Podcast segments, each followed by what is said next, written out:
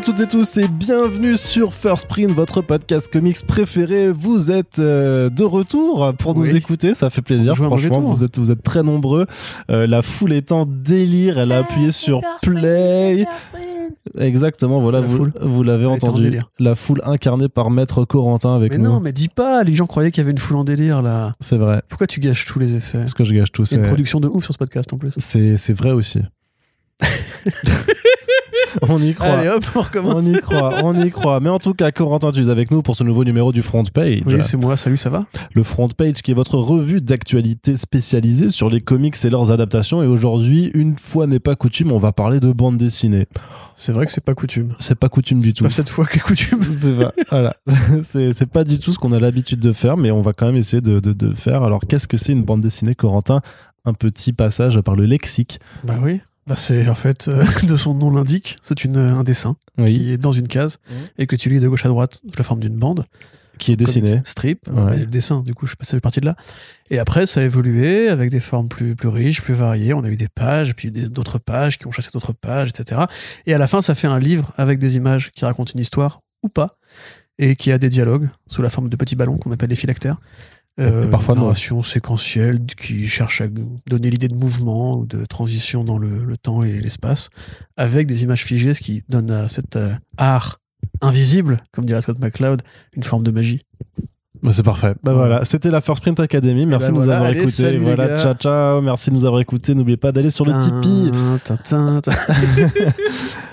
On va commencer tout de suite cette revue d'actualité un petit peu, un petit peu euh, brouillonne, un petit peu euh, ambiancée, un petit peu euh, sauvage, Oh même j'ai envie de dire, puisque Corentin Chaloupé. et moi-même enregistrons euh, présentement. Ouais, que toi. Non, c'est vrai, mais fallait pas, fallait pas le dire, il fallait que les gens se mettent dans, dans l'ambiance. Donc éteignez les lumières et laissez-vous porter, puisqu'on va d'abord commencer, bien entendu, par vous parler de la partie comics, qui occupera le gros de cette émission. Et je ne parle pas de Corentin Avachi sur son canapé, bien entendu. L'humour est présent. Ça me fait vraiment très très marrer. C'est rigolo. Ouais, c'est super drôle, c'est super drôle. Corentin Je n'en peux plus. Donc juste un petit mot pour faire de part des euh, campagnes en cours de financement. En fait, il y en a une sur laquelle je voudrais attirer votre attention, parce que c'est pas du bouquin à proprement parler, mais c'est un fan film. Mais un fan film qui n'est pas fait par euh, des amateurs, si je puis dire, hein, puisque c'est euh, le collectif... qui s'appelait anciennement DC Shorts, maintenant c'est DC Mu- Multiverse Fan Films, qui opère depuis de, nombreuses années, qui avait commencé il y a quelques années avec Superman Man of Tomorrow, qui ont fait des courts métrages aussi sur euh, euh, sur White Cat, euh, là qui vient de, sorti- de sortir Defiance, qui est un court métrage avec une interview du Joker par Lois Lane. Donc tout ça est disponible sur YouTube et vous pouvez donc euh, constater du soin quand même apporté en termes de prod, en termes d'image euh, sur leur production. Et donc là ils sont en train de faire euh, leur euh, le- leur fan film le plus ambitieux qui s'appelle Wonder Woman 1944. Donc vous l'avez deviné, ça parle de Wonder Woman et ça se situe pendant la Seconde Guerre mondiale. Ah Ouais, les repères historiques, tout ça, euh, c'est- pas mal. hein, Je savais pas de. Ouais. C'est fou. C'est vrai, hein. Mais du coup, a moins de 84, ça, se- ça se passe pas en 84 quand même. Bah si. Ah Bah ouais, C'est incroyable quand même. Putain, ça Ah, les- ça explique pourquoi c'était à chier. Peut-être aussi. c'est- La, la nature est bien faite. Mais voilà, donc vous aurez Wonder Woman qui est en France pour sauver, pour la sauver euh, de l'occupation nazie et euh, de certains donc très grands vilains euh, connus de l'univers, euh, de l'univers, de l'univers pardon euh, DC Comics. C'est à soutenir en ce moment sur Indiegogo. Il y a déjà un teaser qui a été mis en ligne qui vous permettra, euh, je le répète une fois de plus, mais de voir vraiment que ils ont mis le paquet. Et en tout cas il y a de l'ambition. D'ailleurs euh, pour pour l'anecdote hein, il y a même le directeur artistique de Warner Bros. France qui les a contactés qui suit le projet avec euh, attention euh, pour voir euh, bah, ce que ça peut ce que ça peut donner. Et euh, voilà ils ont quand même besoin d'un certain montant levé mais je pense que voilà il y a tout intérêt si vous voulez euh, un peu soutenir ce, ce genre de, cinéma euh, ben, fait par des fans mais avec sérieux et amour. Je pense que ça pourrait vous intéresser. Donc le lien est en, euh, en rétro-lien dans la description de ce podcast sur la liste des petites actus que l'on aborde et justement si vous parcourez cette liste vous dites ah mais maintenant il va parler de format poche chez Dargo. Et oui et pourquoi on va en parler? Eh bien, tout simplement, puisqu'il y a euh, du comics qui se retrouve en fait dans cette nou- nouvelle, nouvelle plus ou moins nouvelle collection qui a été annoncée par Dargo, donc euh, qui appartient à Media Participation, la même maison que, euh, que Urban Comics ou euh, Kana. En fait, ils vont euh, proposer une sélection de 10 titres euh, prochainement cet été, en fait, euh, qui sont réédités euh, en format poche, petit format, avec un prix très accessible, puisque c'est 9,50€ et donc euh, très ciblé sur euh, des récits complets ou des titres un peu young adult. Et dedans, on va trouver Nimona de Andy Stevenson. Donc, euh, un titre qui a déjà été abordé à plusieurs reprises dans ce podcast. Déjà parce que Elsa Bordier était venue nous en parler euh, à notre lancement dans les, dans les back issues du reconfinement euh, de mémoire où c'était le calendrier de l'avance. C'était l'un de ces deux rendez-vous quotidiens qu'on avait fait à cette époque euh, qui date déjà, euh, mais aussi parce que le film d'animation avait été euh, avait faisait partie des, des, nombreux projets comme Mouse Guard qui avait été sabré par Disney lorsque la Fox a été rachetée et tous les studios qui bossaient pour eux également. Et d'ailleurs, on va en reparler plus tard dans, dans ce podcast. Mais donc voilà, il y a ce titre là qui est super chouette en fait, qui Nimona donc une une jeune femme transformiste en fait qui aide le grand vilain de ce royaume de fantasy, le supposé euh, grand vilain en fait qui lui vient en aide euh, parce que a priori l'ordre établi en place n'est pas forcément celui euh, qu'il semble être. Et donc c'est un récit qui dans un mélange de, de fantasy vise à vraiment à tordre le cou aux stéréotypes de genre. Grosso modo dans les récits classiques de princesses de dragons et de tout ce genre de choses. Donc c'est un énorme succès aux États-Unis. Ça a aussi connu son succès en France sinon il en ferait pas partie. Mais surtout et même si euh, les équipes de Urban et de Dargo euh, ont dit que c'était pas du tout les mêmes personnes qui ont travaillé dessus et qu'ils ne sont pas forcément coordonnés, on voit quand même une tendance du coup commune qui s'est dégagée euh, de deux maisons certes sœurs sur cette envie de proposer des bandes dessinées dans un format poche, en, fait, de faire vraiment comme comme ce que ce qu'est le livre de poche au roman, sachant que pour moi ça rejoint aussi il y a beaucoup de gens qui, à cause de l'essor du manga particulièrement bruyant depuis un an, un an et quelques, en fait, disent qu'ils veulent faire du, du comics au format manga. Pour moi, c'est j'arrive toujours pas à me dire que c'est ça. Il y a une stratégie de diffusion clairement là-dessus pour avoir un, autre secteur, mais euh, c'est juste que Casterman le faisait déjà aussi. Futuropolis aussi, de mémoire, a fait aussi des éditions poche en fait ou des éditions brochées souples euh, de certains de, leurs de leurs albums. Donc en fait, il y a quand même une, une volonté de rendre plus accessibles certains titres parce que clairement, ça va pas se généraliser. Là, c'est une sélection de 10. Euh, on a vu aussi que la collection Urban Nomad, ça va pas non plus être, ça va être 10 titres à chaque fois par vague, mais des vagues qui vont arriver tous les 4-6 mois. C'est pendant que c'est à l'essai entre guillemets si ça marche très très fort, ils pourront accélérer la cadence. Ouais, mais je pense pas que ça va. Je pense pas que ça, va marcher. Non, c'est pas ça. C'est pas ça. Non, c'est que même de ce que, en tout cas, ce que Dargo présente là, c'est très très ponctuel. Et euh, pour l'instant, les trois premières vagues avaient été, euh, enfin pas annoncées mais présentées euh, par par Urban. Et c'est toujours 10 par 10 quoi. Donc c'est pas, pour l'instant, c'est pas prévu du tout d'accélérer quoi que ce soit parce que c'est justement c'est des choses qui qui doivent pas prendre le pas parce que ça reste des bouquins quand tu les vends beaucoup moins cher bah faut penser que l'éditeur aussi doit se faire euh, de la marge. Enfin faut faut bien faut bien faire du, du chiffre et du bénéfice. Et là-dessus c'est des bouquins sur lesquels il faut en vendre énormément énormément énormément pour, pour commencer à vraiment dégager du bénéfice. Et le, le but c'est pas du tout de dire que que maintenant le le, le, le, comics ou la bande dessinée doit se vendre en format poche euh, souple. Parce que c'est aussi des formats plus petits. T'apprécies moins sur le, euh, le, la qualité artistique sur le dessin. T'apprécies quand même moins les choses. Bah tu l'as bien vu avec le Watchmen. Euh, c'est, oui mais Nimona c'est un style de dessin qui est plus minimaliste oui qui plus perméable à ce genre de. Non, non, mais qui est certainement plus perméable que, que d'autres. Mais c'est pas pour autant que ça doit se développer de façon systématique pour euh, tous les titres jeunesse. Ou... De toute façon, le, le, bouquin jeunesse, en tout cas la BD jeunesse, a déjà une, forte affiliation avec. Euh, enfin, affinité, pardon, avec euh, le soupe. Regarde ce que fait Kinaï, regarde ce que. Urban Link.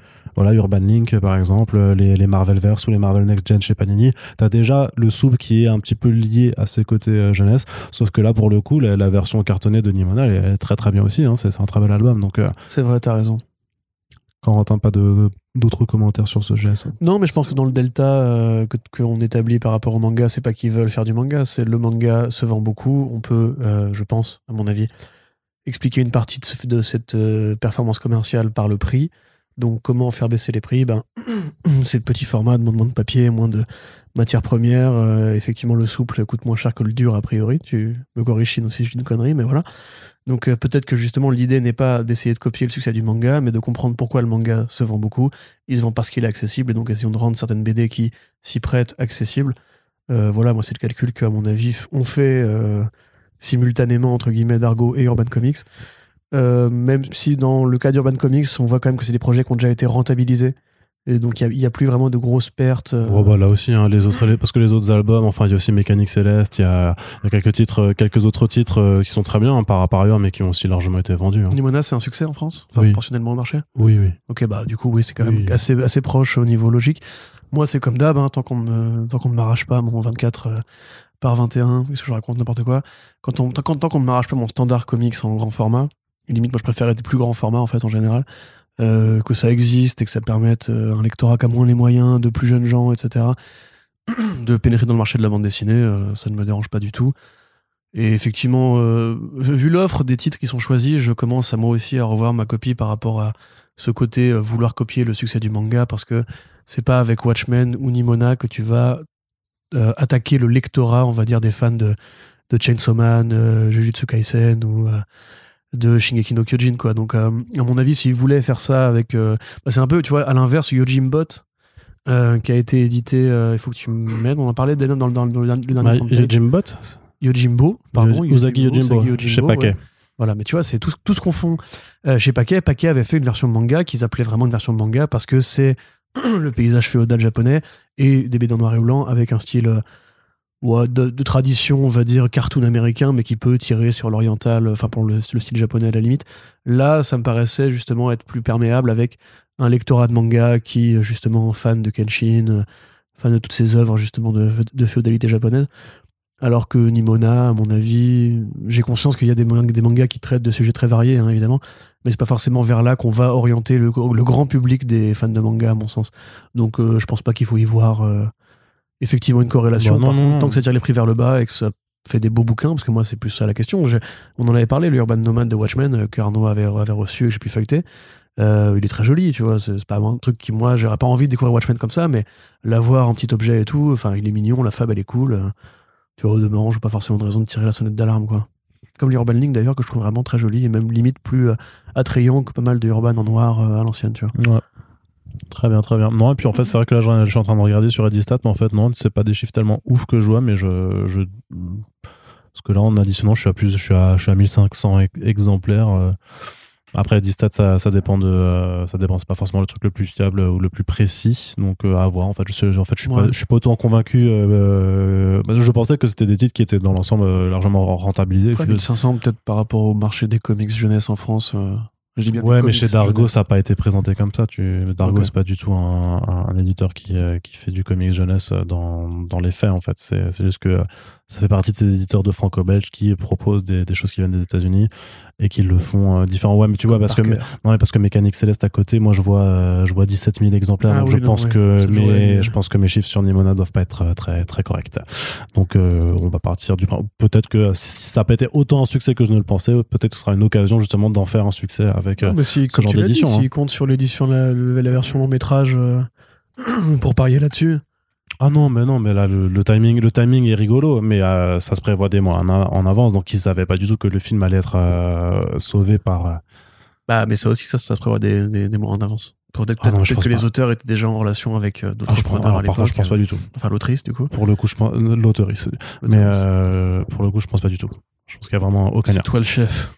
Très bien, Corentin, Allez, on continue. suite, là, on est toujours dans la partie VF, toujours. D'ailleurs, on reste hein, chez, chez Média Participation. Du côté d'Urban Comics, il y a la collection, euh, tu sais, la fameuse, les fameuses opérations petit prix, euh, Ah, oui. c'est des comics à petit prix. Tu sais, euh, ça fait un petit peu. euh, Oh, mais dis-moi, Corentin, oui, bah, cet été, euh, j'aimerais bien lire des comics Batman, mais euh, bon, j'ai l'impression que euh, je m'y perds un petit peu et tout est très cher. Mais non, il y a la collection à petit prix urbain. Ouais, Qu'est-ce que c'est? C'est moins de 5 euros. C'est moins que les paquets de chips euh, tomates à la con basilic, là, du Monoprix. Et tu peux découvrir des chefs-d'œuvre de Frank Miller et Scott Snyder. Et Scott Snyder, il a fait un BD qui n'a pas sa place dans la liste. Je suis désolé, j'arrive pas à garder le personnage. Mais euh, oui, voilà. Et donc il faut que tu ailles acheter tout ça parce que c'est trop bien et ça coûte moins qu'un café à Paris. Oh, bah, du coup, je vais aller prendre euh, plutôt des BD que boire du café. Comme le mec, il a rebondi d'un coup. ça- Quel putain de mi-temps. Allez, non, donc vous le savez, il y a des opérations à petit prix chaque Oui. année, en tout cas pour le vrai, moment. ça. Pour le moment, depuis quelques années maintenant, en fait, on s'est habitué à cette, à ce cycle d'avoir voilà cette sélection de 10 albums à petit prix. Donc euh, cette année chez Panini, on fêtait l'anniversaire de Spider-Man avec euh, 10 albums euh, pour la- leur collection De anniversaire, facture, qui était de bonne de facture, belles éditions. avec des reçus Parfois qui, un peu courte. Qui des reçus qui dans l'ensemble n'étaient pas trop mal. euh, D'ailleurs, j'ai toujours pas publié le papier. Oui, ce serait bien parce que tu m'as quand même pressé comme un connard. Eh, tu rends tes textes Ouais, mais il faut que je les fasse, faut que je fasse les, faut que je finisse les miens. Et donc, et du côté de, euh, du côté de Urban et donc de DC Comics, on n'avait pas d'anniversaire particulier à fêter cette année. Euh, mais du coup, on s'est dit, j'imagine que euh, peut-être qu'on pourrait miser sur un personnage pas très connu, histoire de le mettre un peu en avant. Et à ce personnage-là, tu vois, Corentin, je sais pas si ça te parle, c'est un gamin, ses parents sont fait buter euh, dans une ruelle dans la nuit, comme ça. Et ap- après, il, dé- il décide, en fait, euh, de prendre l'avatar d'un animal pour inspirer... euh, non, tu vas voir. pour inspirer la peur dans le cœur des criminels pendant la nuit, euh, avec un truc qui, qui vole, tu vois, qui, euh, avec des ailes et euh, de Moon noir vêtu. Non, non. Tu- mais c'est pas chez Urban, Moon, tu confonds tout. Ah non, mais c'est Batman. C'est Batman. Batman. Non, ça te, dit, ça, ça te dit rien. Le Black Panther blanc. Ouais, Ouais, ça. oui, ouais, oui, oui. bah, eh, et Eh, il paraît qu'il est pas un peu méconnu, mais il paraît qu'il est vraiment pas dégueu. ouais. C'est, bon, on m'en a dit du bien. Bah, il a eu droit à quelques histoires pas mal en fait. Donc ils se sont dit bah voilà, on va faire une opération Batman euh, puisque Batman se C'est vend mais aventureux quand même. c'est c'est très risqué. Franchement, je, C'est- on vous tire notre chapeau C'est- parce que c'est on rigole, les gars. c'est c'est très très non mais après c'est euh, après c'est vrai que moi j'ai j'avais l'im- l'impression en fait en voyant notamment la liste des titres euh, que tout le monde que tout le monde avait déjà tout lu puisque c'est quand même vraiment des classiques à, à mon sens et euh, bien mal m'en a pris puisque euh, des tas de gens euh, sur internet euh, dans les commentaires et tout ça euh, m'ont dit ah bah chouette je vais pouvoir me prendre celui-là qui me manquait ou celui-là ou celui-là d'ailleurs il y en a d'autres par contre ça c'est toujours un peu l'écueil de ce genre de collection c'est qu'ils disent bref Nick j'en ai déjà trois mais il me faut la frise du coup euh, donc je, vais, je vais tous les prendre c'est malin c'est malin faites des frises En plus, sur- c'était les 80 ans de Wildcat cette année aussi. ouais bah Alors, voilà Petite euh, 10 collection. je pense que ouais clairement sais qui d'autre? Mister Terrific. Ah, oh là là ah. Je peux même à 3 balles, ça se vend pas, je pense. T'imagines, t'imagines une petite collection, franchement, une petite collection Wildcat et Mister Terrific. Ouais. Déjà, tu trouves les comics où ils sont en tandem. c'est il en avoir deux. Je suis même pas sûr qu'il y en ait en vrai. Je suis même pas sûr qu'il y en ait. Une sélection de. T'imagines Oh, j'aimerais bien lire des comics, mais figure-toi qu'il y a une sélection de 10 comics sur Mister Terrific et Wildcat. Wildcat. Mmh. mmh. Le Wildcat, il est cool. Oh, Wildcat, il est bien. Il est Dans les, dans les euh, Secret Six, il était vachement bien. Mister donc, euh, Terrific dans euh, Strange Adventures, il est bien aussi. Mais il y a que ça. Oui. Euh, Qu'est-ce que je dire excuse-moi, tu disais donc Batman, tout le monde avait tout Oui. Batman, Batman. Et en fait, pas du tout, tu vois. Parce que finalement, ils vendent des trucs que tout le monde a tout lu. Bah oui, mais en fait, non. Et bah non. Eh ben c'est bien là que c'est intelligent. C'est bien là que c'est que c'est peut-être malin. Mais en C'est tout quoi cas, la liste, Arnaud La liste, elle est assez, elle est, elle est, elle est assez évidente. Euh, on a des énormes classiques tels que euh, Batman année 1 de Frank Miller C'est pas mal. et David Mazzucchelli. Maquet. Maquet. Euh, non, mais voilà, c'est chef-d'œuvre, chef-d'œuvre. Le meilleur titre Batman qui existe sur Terre et dans les galaxies voisines. Et peut-être l'une des meilleures BD de- du super-héros américain. Voilà, c'est la vie péremptoire de Corentin.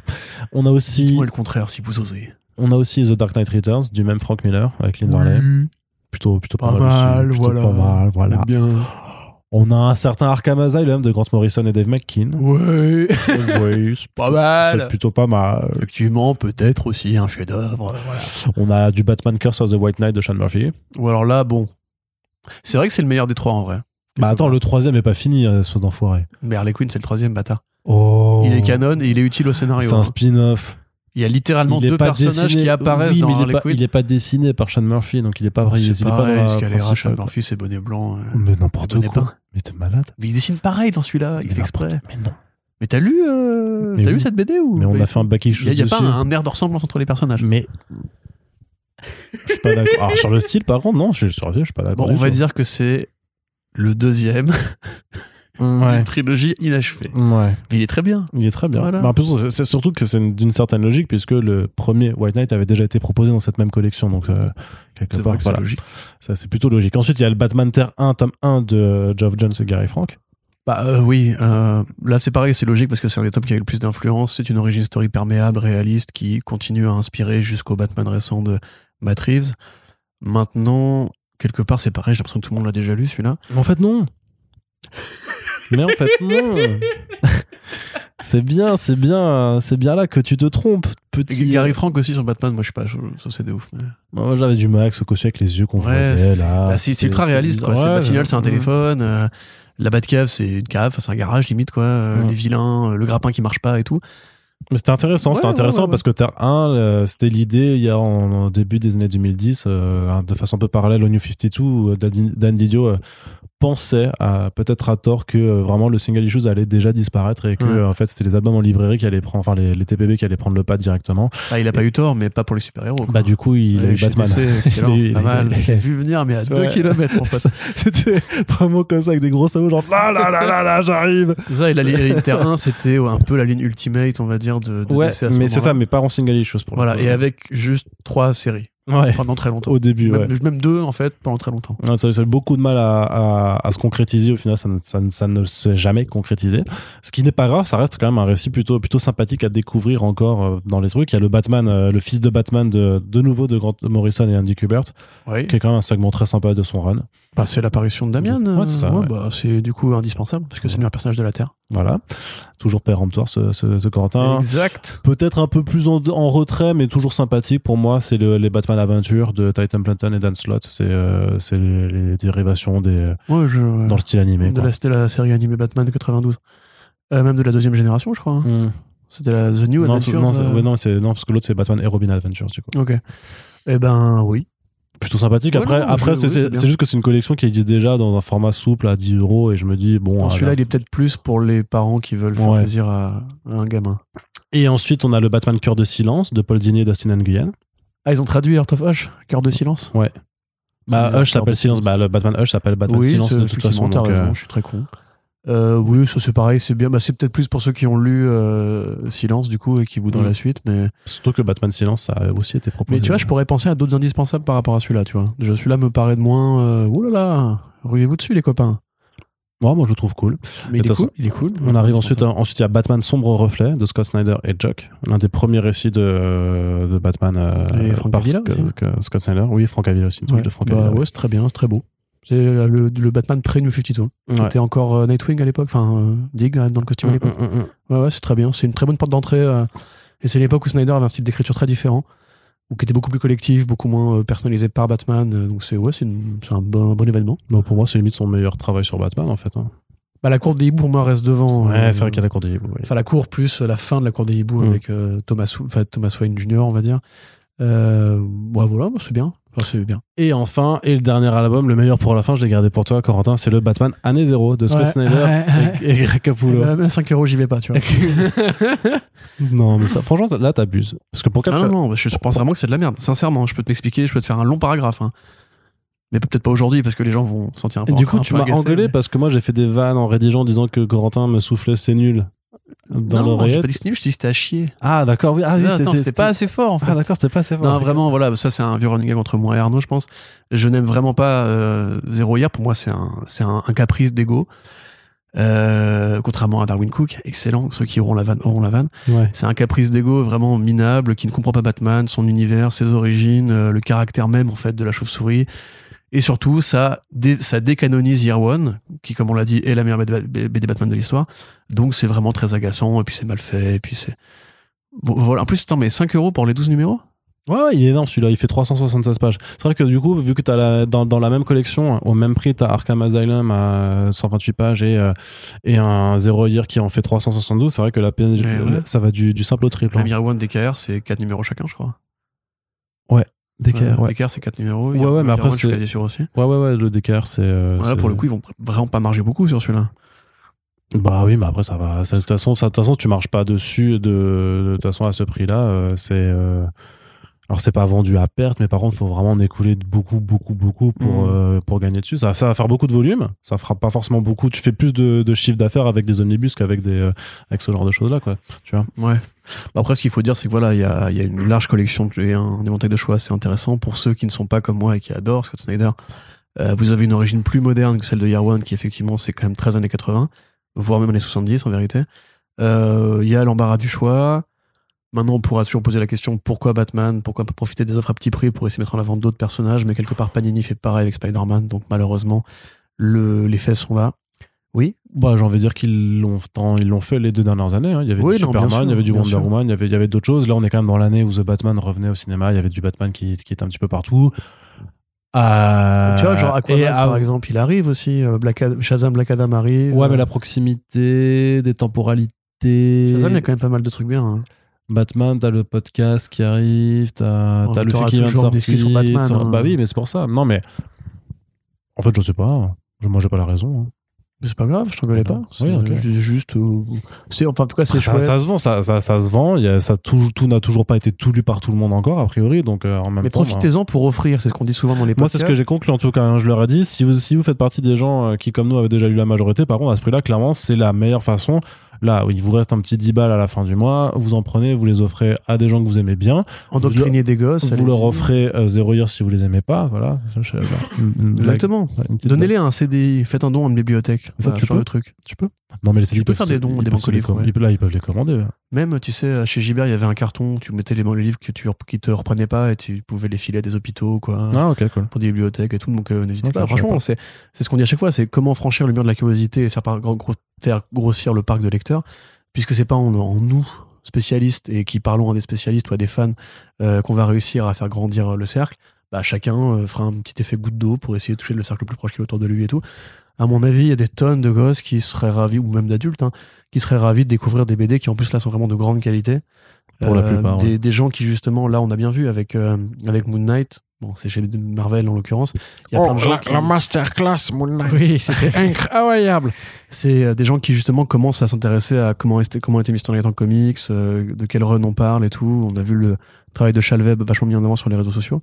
Euh, Peut-être qu'il y a des gens qui sont vraiment curieux, sincèrement, qui se demandent bah, c'est quoi Batman Catwoman en comics après le film et tout. Donc euh, voilà, n'hésitez pas. Bon, à mon avis, là, il y a effectivement pas grand chose à jeter. Et il y en a un peu en plus pour toutes les tranches d'âge. Ceux qui veulent du Batman blockbuster, il y a. Ceux qui veulent du polar horror, il y a. Ceux qui veulent du DC classique, il y a. Ceux qui veulent du, du gamin, bah, il y a Dan Slott et Ty Templeton. Ty Templeton. Yes. Donc, euh, gogo la famille. Mais il y a encore plus de Batman dans le programme euh, prochain de, de Urban Comics. Oui. Et ça, c'est c'est pas forcément une surprise, puisqu'en même temps, de l'autre côté de l'Atlantique, DC Comics aussi annonce en moyenne 15 nouveaux titres Batman. Faut pas par dire mois. ça. Bah, c'est- pas 15, c'est 25. Ok Alors tu vas rester bien tranquille. Je sous-estime toujours un petit peu les effectifs. Non, mais voilà, il y a souvent beaucoup de projets Batman quand, quand on fait la partie VO, vous vous en rendez compte. Et pourtant, c'est pas, ça reste un personnage qui est très malléable, qui est sur lequel les auteurs peuvent s'amuser. Euh, et donc, c'est pour ça qu'il y a plusieurs projets qui arrivent et certains qui sont plus intéressants que d'autres. Alors pour le coup, il y en a deux qui ont été annoncés là. Euh, D'une part, il y a le Batman euh, The Dark Knight qui est traduit par euh, Batman la Sentinelle, donc euh, le récit de Tom Taylor et Andy Kubert. The Detective. Hein? Batman The Detective. Ouais, j'ai dit quoi The Dark Knight, le titre original qu'il avait. Qui a Oui, été pardon. changé. Oui, non, ça a été changé. Com- Comme toi d'ailleurs, qui t'es posé la question à l'époque, beaucoup de gens croyaient que du coup c'était canon avec l'univers de Frank Miller, Oui, vu que c'était Kubert qui dessinait. Et en fait, non. oui, pardon. Oui, c'est vrai, vrai, euh, j'avais oublié ça. Voilà. oui. Du coup, détective, sentinelle. Voilà, donc c'était Batman the Detective, euh, qui est devenu Batman la Sentinelle, puisque en fait en VF, bah, il y a déjà des Batman Detectives. En fait, il y en a déjà même, il y a même le Bat- Batman Detective Infinite euh, qui s'est substitué au, au titre Batman Detective. Donc je pense, j'imagine que ça faisait un petit peu beaucoup. Donc là, ce sera la Sentinelle. Et aussi le euh, Batman One Dark Knight de Jock. Donc euh, voilà, donc deux récits d'auteurs euh, sur Batman. Avec des propositions différentes. D'un côté, Batman va en Europe pour enquêter sur des crimes. Il va notamment à Paris et il y a des références à la Comic Con Paris du coup, puisqu'il va à la Villette, il est dans le 19e. Et euh, d'ailleurs, je crois qu'il y a, je crois qu'il y a le Jérémy Briam qui est cité dedans. Ouais, dedans- Bien sûr. ouais. Et voilà, c'est c'est rigolo. Voilà. Et dans, et dans Jock, c'est plus un, un jeu de mots euh, entre le Knight avec le K qui veut dire pour le chevalier Dark Knight, le chevalier noir, et aussi One Dark Knight, une nuit noire, puisqu'en fait c'est un vilain qui s'appelle EMP qui fait sauter les plombs dans Gotham City et la prison de Blackgate, Blackgate, pardon. Et donc c'est dans le noir que le chevalier noir euh, va aller euh, se mêler de tout ça pour corriger les vilains et quand même pénétrer dans un lieu très très dangereux. Déjà quand il est éclairé mais encore plus quand euh, c'est dans l'obscurité. Mais bien entendu rien ne peut arrêter le chevalier de la nuit puisqu'il fait part il prend euh, il sait se servir de l'obscurité pour instiller le la, la peur dans Oui. le cœur des criminels C'est ça. hein. puisqu'il doit devenir autre chose yes father I shall become a bat comme il le disait Ah, dans une c'est la réplique de Year One. oui Comment t'es trop fort, Arnaud? Mais je suis érudit T'es un vrai fan de comics. je suis érudit Corentin Eh, oui. donc ça on est plutôt content ou on n'est pas content Corentin? Oh bah oui, on est content euh, parce que ça fait partie des propositions sur Batman qui sont euh, intéressantes à lire.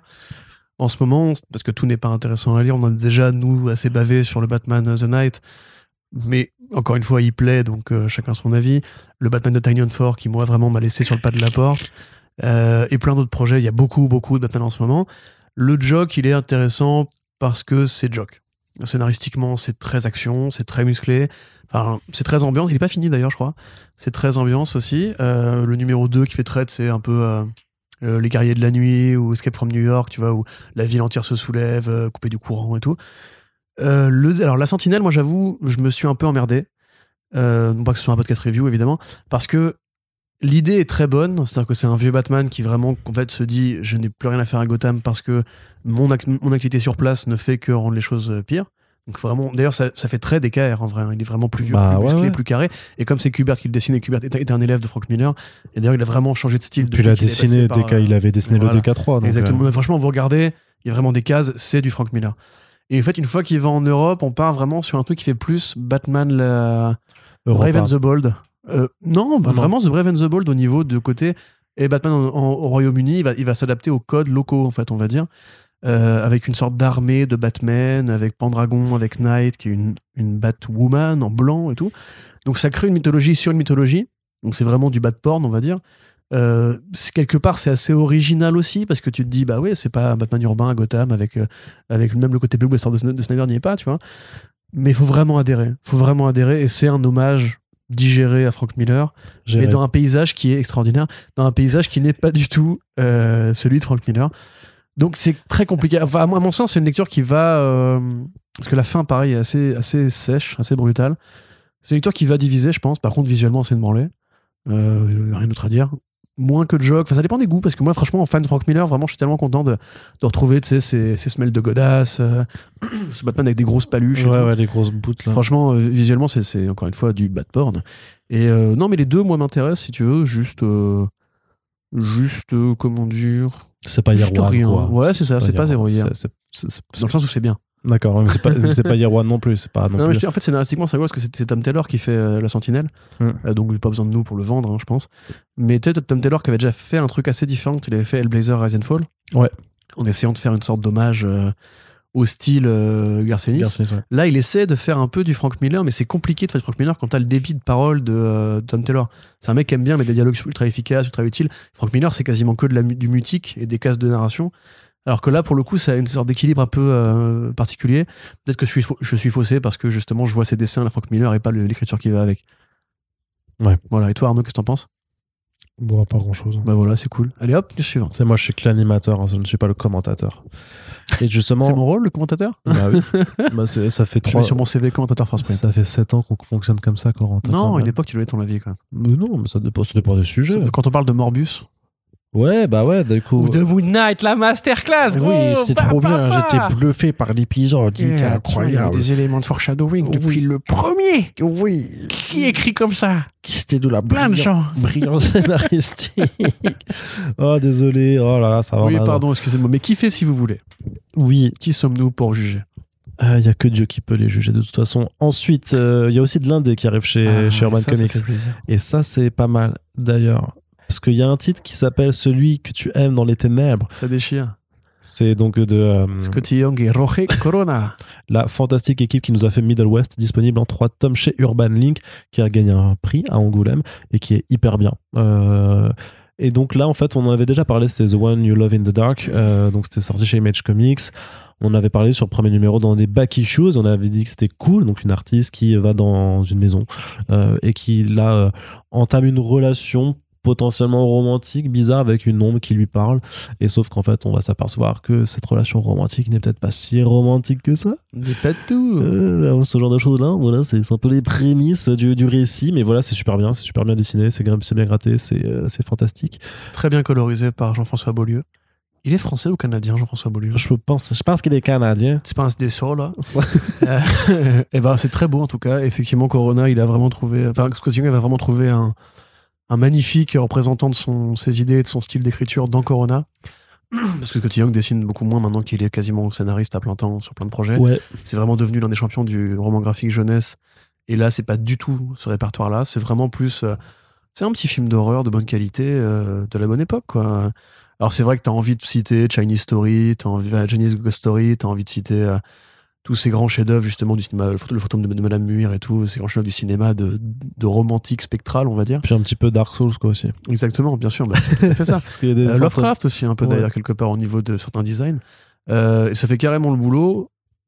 Ça fait carrément le boulot. ouais donc Voilà. voilà. ça c'est une très bonne sortie qu'on vous Très recommande content de l'avoir terminé justement pour écrire la news. qu'on vous euh, recommandera il y a aussi Geiger qui arrivera de Geoff Jones Et là, tu vas donner ton avis. et, hein. Et Gary Frank. non, bah non. Et qui est un petit peu, ben voilà, la, la, la vision de l'apocalypse par, euh, par la team qui a fait Doomsday Clock. Donc c'est une autre version de l'apocalypse pour le coup, euh, puisque c'est fait en indé, c'est leur premier créateur round ensemble.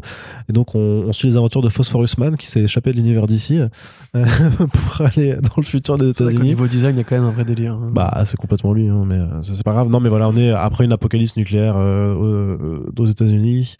Et euh, bah, on suit euh, ce monsieur, le Geiger, qui est devenu le. C'est ça, un mec qui a, qui a mis sa femme et ses gosses à l'abri dans un bunker atomique.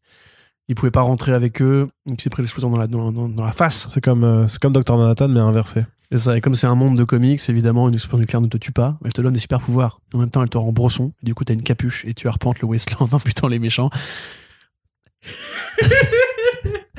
bon, je vais, je vais rien dire parce que Corentin, il aime pas. Corentin, il... Ouais, Non, ça- ça- vraiment, vraiment, je suis pas fan. On je- en a beaucoup parlé dans les je back trouve issues ça déjà. tel- tellement peu original. Quand même, Geoff Jones, c'est un mec, il, a, il est resté très longtemps chez DC, exclusif DC. Tu te dirais, comme beaucoup de gens qui quittent ce genre de boulot, qu'il a plein d'idées, plein de nouveaux projets, plein de- d'envie de, création, une sorte, le, le fameux jaillissement à la Brian K. Vaughan, à Jeff Lemire, des mecs qui sortent d'un contrat en super-héros et qui ont plein de projets à développer, même ce que Tom King est en train de faire en ce moment, tu vois. Euh, Enfin, chez DC, du coup. Mais là, je trouve ça vraiment, c'est même pas que c'est bien ou pas bien, c'est que c'est vraiment du déjà vu, quoi. C'est le Wasteland avec euh, différentes factions survivalistes, on va dire, qui sont réorganisées et qui ont pris possession de l'Amérique, un peu comme dans euh, le film le truc de Scott Snyder et, et Charles Saul avec euh, la cartographie des États-Unis. Undiscovered Country. voilà, chaque petite partie a son, son chef d'État et tout. Et effectivement, un personnage principal qui, euh, bah, c'est Mad Max avec les pouvoirs de Phosphorus, euh, ou Couteau no Ken, si tu veux. Moi, ce que j'en ai lu, c'est pas non plus énormément. Je me suis arrêté assez tôt, au bout de trois numéros, je crois. J'ai pas trouvé la tarte que. Parce que Geoff Jones, on- j'attends un peu son retour depuis Dans longtemps. la hein. cuisine. La tarte Ouais. C'est à quoi Mirabelle. Ah, cool. C'est pas mal, hein Trop bien. Pour le débat de ce soir, on va être bien là. hein. Mirabelle, là. Euh, du coup, voilà. Et toi, Ouais. Non, bah non, c'est. Après cette blague exceptionnelle. J'avoue, bah, je suis pas allé plus loin que toi en fait parce que je me disais que j'attendrais justement cette VF donc genre on en reparlera plus en am- plus en détail quand ça sortira mais c'est vrai que je n'avais pas été happé j'étais quand même beaucoup moins euh, méchant que toi puisque moi j'aime bien ces délires là en général comme je suis moins méchant que toi sur Après, il y a sur- aussi le poids de Doomsday Clock et Three Jokers, ce qui fait que maintenant, je pardonne plus voir à Geoff Jones. hein. Pareil pour Batman Earth One 3, qui Ouais. sortira d'ailleurs en VF, j'imagine. qui est sorti là Qui est sorti? Ouais. Bah, euh, on en voilà, reparle c'est pas. euh, Mm. Voilà, c'est Geoff Jones euh, moderne, c'est Geoff Jones des, ouais, de ces dernières années faut qu'on parle de Flashpoint Beyond qui vient de sortir aussi en VO euh, prochainement pour Mm. voir si c'est un Ça, petit je suis quand même. Tu vois, là, je suis, pas- je suis moins méchant, tu vois, par. Ouais, d'accord.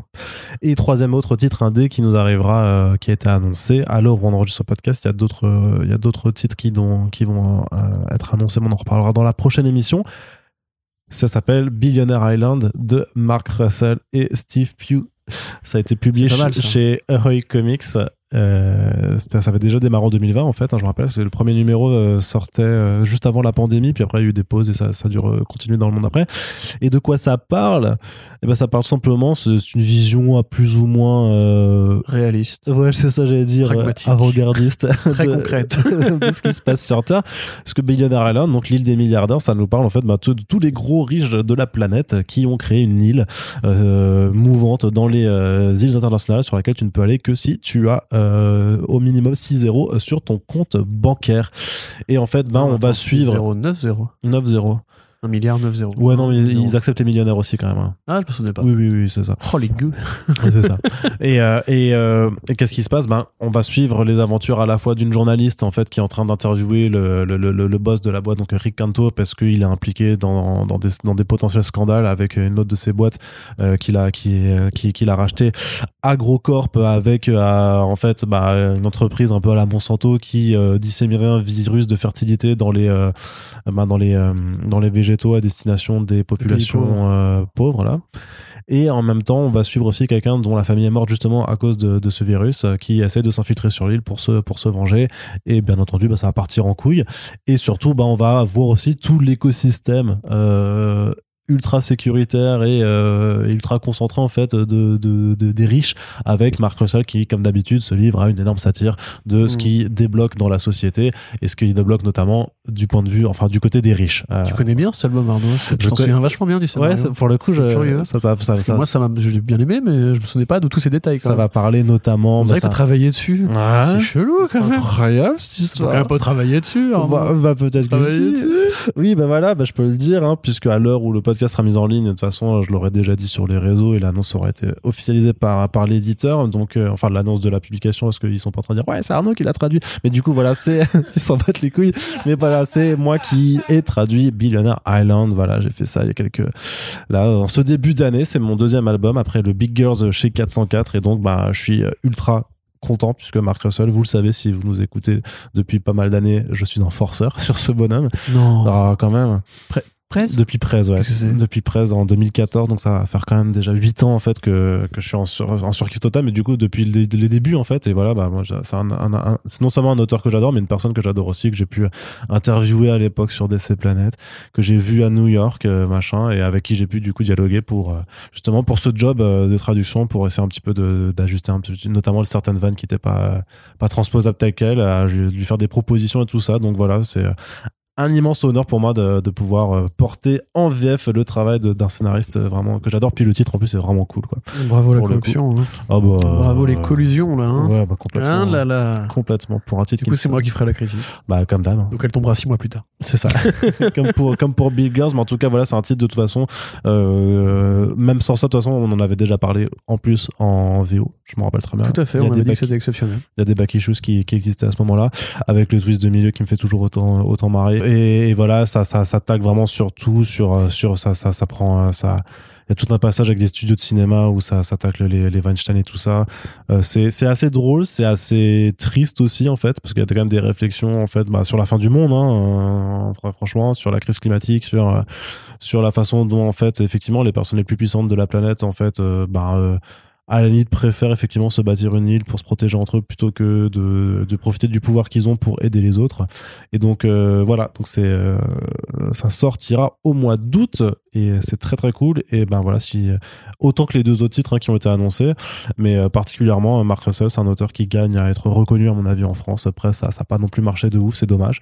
Donc euh, vous pouvez euh, changer la donne avec euh, en soutenant euh, Billionaire Island, surtout dans euh, l'époque à laquelle on vit. Je pense que ça pourra parler à pas mal, à pas mal d'entre vous. On passe maintenant, Corentin, du côté de Panini aussi, qui investit sur Spider-Man, encore et toujours, parce qu'il faut toujours du Spider-Man. Alors, il y a le titre Ben Riley euh, Spider-Man qui arrive. En 100% Marvel, tu sais, c'est la série de de Dematteis euh, qui, euh, qui nous revient en fait euh, dans ces fameux titres un petit peu passéistes qui nous emmènent à, à une Dans les continuités d'autrefois. dans les continuités d'autrefois, tout à fait. Puis Dematteis, ben, c'est le co-créateur de Ben Riley. Et voilà, il a, il a officié sur la Clone Saga. Donc voilà, c'est un, c'est un auteur qui est indissociable de l'image de Ben Riley. Donc forcément, on allait l'appeler comme Peter David. On lui a demandé de faire du maestro. Et ben, euh, on demande à Dematteis de faire du, Ben Riley. Donc ça vient de démarrer. hein, ça, ça a démarré il y a pas très longtemps euh, en VO. J'ai pas encore eu le temps de m'y pencher dessus, donc je peux pas vous dire si c'est bien ou pas. Euh, mais en tout cas, on voit surtout qu'ils font des efforts pour le proposer assez rapidement, puisque ça arrivera aussi à, cet automne. Et puis aussi quand même le Miles Morales période Ultimate Comics qui arrive en omnibus. Alors on a déjà vu que Panini avait compris quelque chose avec l'omnibus que visiblement c'est un format qui plaît beaucoup à la partie fortunée des lecteurs de comics. Et donc ils en proposent en moyenne un, deux différents par mois je crois. Euh, et bah, ils n'ont pas l'intention de s'arrêter. D'autant plus qu'il y a certaines boutiques en ligne qui, euh, qui en profitent très bien apparemment donc euh, la période Miles Morales Ultimate Comics a donc euh, une fois que Miles Morales prend le costume de, de, Sp- de- de Spider-Man après la mort de Peter Parker dans cet univers c'est les débuts par euh, Brian Michael Bendis Sarah Piketty c'est quand même vachement bien Ah, c'est génial. Mais d'ailleurs, c'est rigolo parce que ça tombe aussi. non, ça tombe pas dans la collection Petit Prix, je suis en train de me dire d'ailleurs. Euh, non, il y avait le Spider-Man dans la collection Petit Prix et il y avait Ouais. quand même un arc du début de Ultimate, donc qui était encore ouais, Peter Parker. C'est pour ça. Mais par contre, ils ont, ils ont fait le début, euh, le début de ce Spider-Man là. Miles Morales est disponible en Marvel Next Gen. Ils ont fait, ils ont fait deux, deux ou trois albums déjà. J'avais, j'avais relu du coup ces segments-là Mm. pour euh, recomprendre Spider-Man parce que ça commençait à être un peu vieux. Euh, tout le lien qu'il y a entre les deux et tout. Donc ouais, c'est top. Bah, c'est exactement comme dans le film que vous avez vu, sauf qu'il est un peu plus jeune dans les BD Ultimate. hein. Au départ, c'est vraiment un jeune adolescent, Miles Morales. Euh, potentiel enfant prodige qui gagne un tirage au sort pour une école privée un peu, un peu ouf. Il a son pote euh, Ned, euh, qui s'appelle pas Ned d'ailleurs, c'est Ganke. Euh, ouais. Ouais, qui donc Ganke, qui est justement le Ned de la saga des euh, films Marvel Studios, Spider-Man, chercher l'erreur. Et voilà, qui va du coup endosser après une morsure d'araignée, lui aussi ses propres pouvoirs, parmi lesquels l'invisibilité, les chocs, etc. Le Venom Punch. Le Venom Punch est commencé à être son propre Spider-Man en suivant le modèle de Peter Parker qui a été, euh, spoiler alerte de la fin d'Ultimate Spider-Man pour ceux qui l'ont pas eu, bah, qui est assassiné par euh, le bouffon vert, euh, voilà. Comme dans le film. comme dans le film. Bah, du coup, pas le même vilain, mais voilà, Ouais. pour, pour sauver sa tante May, etc. Donc c'est super bien, c'est c'est super bien écrit, c'est hyper bien foutu. Tu as l'oncle Aaron, tu as le papa, tu as tous leurs passifs communs. C'est vraiment, de toute façon, le Spider-Verse, c'est vraiment une adaptation assez carrée de ce point de vue-là. À part le côté décalage temporel, on va dire. Euh, c'est tout ce que vous pouvez espérer justement d'un Spider-Verse en bande dessinée, sauf que c'est la version originelle, celle qui est plus sincère, qui a plus de temps pour développer ses histoires. Et bah, c'est brillant, c'est génial. euh, et ça tue, quoi. Enfin, Voilà, donc après, il faudra juste avoir le budget pour euh, se permettre de se payer un omnibus, hein, bien entendu. bah, déjà, si vous avez le budget pour acheter tous les Ultimate Spider-Man en omnibus avant. Bah, ils en sont déjà à trois. hein, Trois, mais il y a plus, il y a quoi Il y a 200 numéros de Spider-Man, de, de- de Peter- Parker avant l'arrivée de Miles? Ouais, je sais plus, moi. Peut-être même plus que ça, je crois. Mm, on a beaucoup. Ouais, c'est déjà c'est 150. toujours bien. Franchement, on, on parle trop peu de Bendis comme le mec qui a fait le plus grand run sur Spider-Man, en fait, pour moi. On parle toujours sur, sur euh, Slot, parfois Straczynski. euh. Franchement, pour moi, le Bendis de Peter à Miles, euh, c'est juste indévissable. Et depuis qu'il est plus là, Miles, c'est beaucoup moins intéressant. Ouais. Donc c'est très dommage, mais, euh, mais voilà. Voilà. Et du côté de l'Indé aussi, il y a du Mark Millar en fait qui a été annoncé également. Alors le King of Spies, donc euh, ça une de ses dernières séries euh, qui est bien Qui se passe aussi, à par, enfin, qui passe aussi Ouais. par Paris. avec des avec émeutes. les gilets jaunes, ouais. Ouais. Les gilets jaunes qui tabassent les CRS. Et c'est pendant. euh, Alors c'est trop bizarre parce que les- c'est les gilets jaunes, mais c'est aussi le confinement pandémique. Mm. Ce qui t'explique en fait qu'il y a des manifs anti-vax qui sont des gilets jaunes anti-vax.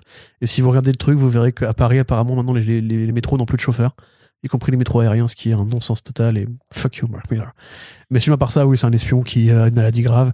Il reste que quelques mois à vivre et il va buter tous les gros vilains que sa hiérarchie euh, protégeait jusqu'ici. Donc il y a des trucs à la Weinstein, il y a des trucs à la euh, Jeffrey Epstein, il y a des politiciens corrompus, il y a des milliardaires corrompus. Donc en fait, c'est tous les vrais vilains du monde réel, on va dire, qui vont se faire bastonner. Oh, mais euh, c'est encore un comics de woke, ça. bah, en fait, oui et non, parce que c'est vraiment l'argument de départ. Mais très vite, en fait, tu passes à autre chose et tu t'aperçois que, grosso modo, le mec va être traqué par un, un Par mec qui revient de son passé, voilà, euh, et que ça vient de juste un, un, un actionneur un peu débile qui a juste ce numéro très ludique qui se passe à Paris et où tu peux reconnaître effectivement les plans de la ville que euh, Scalera a pris pour euh, vraiment faire un Paris relativement réaliste. Alors, pas en topographie, mais en- au niveau design, c'est exactement ça. C'est un tout petit projet, c'est quatre numéros, il se passe pas énormément de choses, c'est vraiment une bible de concept, on va dire, pour la série Netflix qui va arriver ensuite. Hmm. Mais si vous êtes fan de Scalera, si vous comprenez tout ce qui est Scalera, le clone de Sean Murphy, il faut que vous alliez euh, lire ça, voilà. C'est tellement pas le club de Sean un, c'est un Murphy. peu, c'est un C'est peu quand même au c'est- début. c'est au une insulte, borné. c'est une insulte pour les deux en fait. Les deux ont leur propre Mais talent. non, mais c'est pour te faire chier, Ouais, d'accord. Mais ça, évidemment. ça va marcher. Et je dirais que c'est enfin, c'est quand même moins bien que Space Bandits au niveau des, des visuels. Parce que je pense qu'il a, il a, il a compris en fait. Il a compris comment marchait Mark Millar. Il a compris qu'il fallait juste faire de l'iconique, euh, pose et compagnie Ouais. pour la série Netflix. Mais euh, enfin, de toute façon, c'est comme, à chaque fois avec Millar. Tout, tout est plus ou moins indispensable maintenant. Ouais, dans le sens où tu sais qu'en fait, c'est juste des. euh, Oh, mais qu'est-ce que tu dis là, c'est plus des proof of concept, on va dire, pour la série ou le film qui va venir ensuite. Ouais. À la- à- même pour Jupiter's Legacy Requiem, hein, qui est beaucoup moins bien que les deux précédents. Tu trouves Oh, franchement, ouais. D'accord. Ok. Mais on en reparlera. Ouais. Hein Non, on en Il reparlera. est temps, là. hein. Oui, c'est vrai. Et autre omnibus qui est annoncé du coup en indé avec du Mark Millar, c'est un omnibus qui casse avec les trois, trois euh, séries Bah, principales. ça, c'est bien, tu vois, parce que Kikas, quelque part, même s'il l'a fait pour le cinéma, on se rappelle que Kikas, la BD, était pas. Enfin, le, le film, pardon, est pas l'adaptation de la BD. hein, c'est le même scénario qui a été pris entre deux mains différentes. D'un côté, Millard, qui, avec la liberté des BD, son ton très cynique et, et son humour un peu noir, a fait la BD Kikas, qui est donc plus violente et plus vénère et tout. Et de l'autre côté, euh, bah, Matthew Vaughn, qui a fait avec Mark Millar un truc plus grand public, avec plus d'humour et une, une fin heureuse. Et en fait, la trilogie Kikas, on- déjà, c'est du bon John Romita Jr., donc c'est quand même assez rare pour être souligné. Euh, c'est vraiment un récit qui est assez construit. Alors, Kikas 2 est peut-être un peu plus dispensable parce que c'est pas le.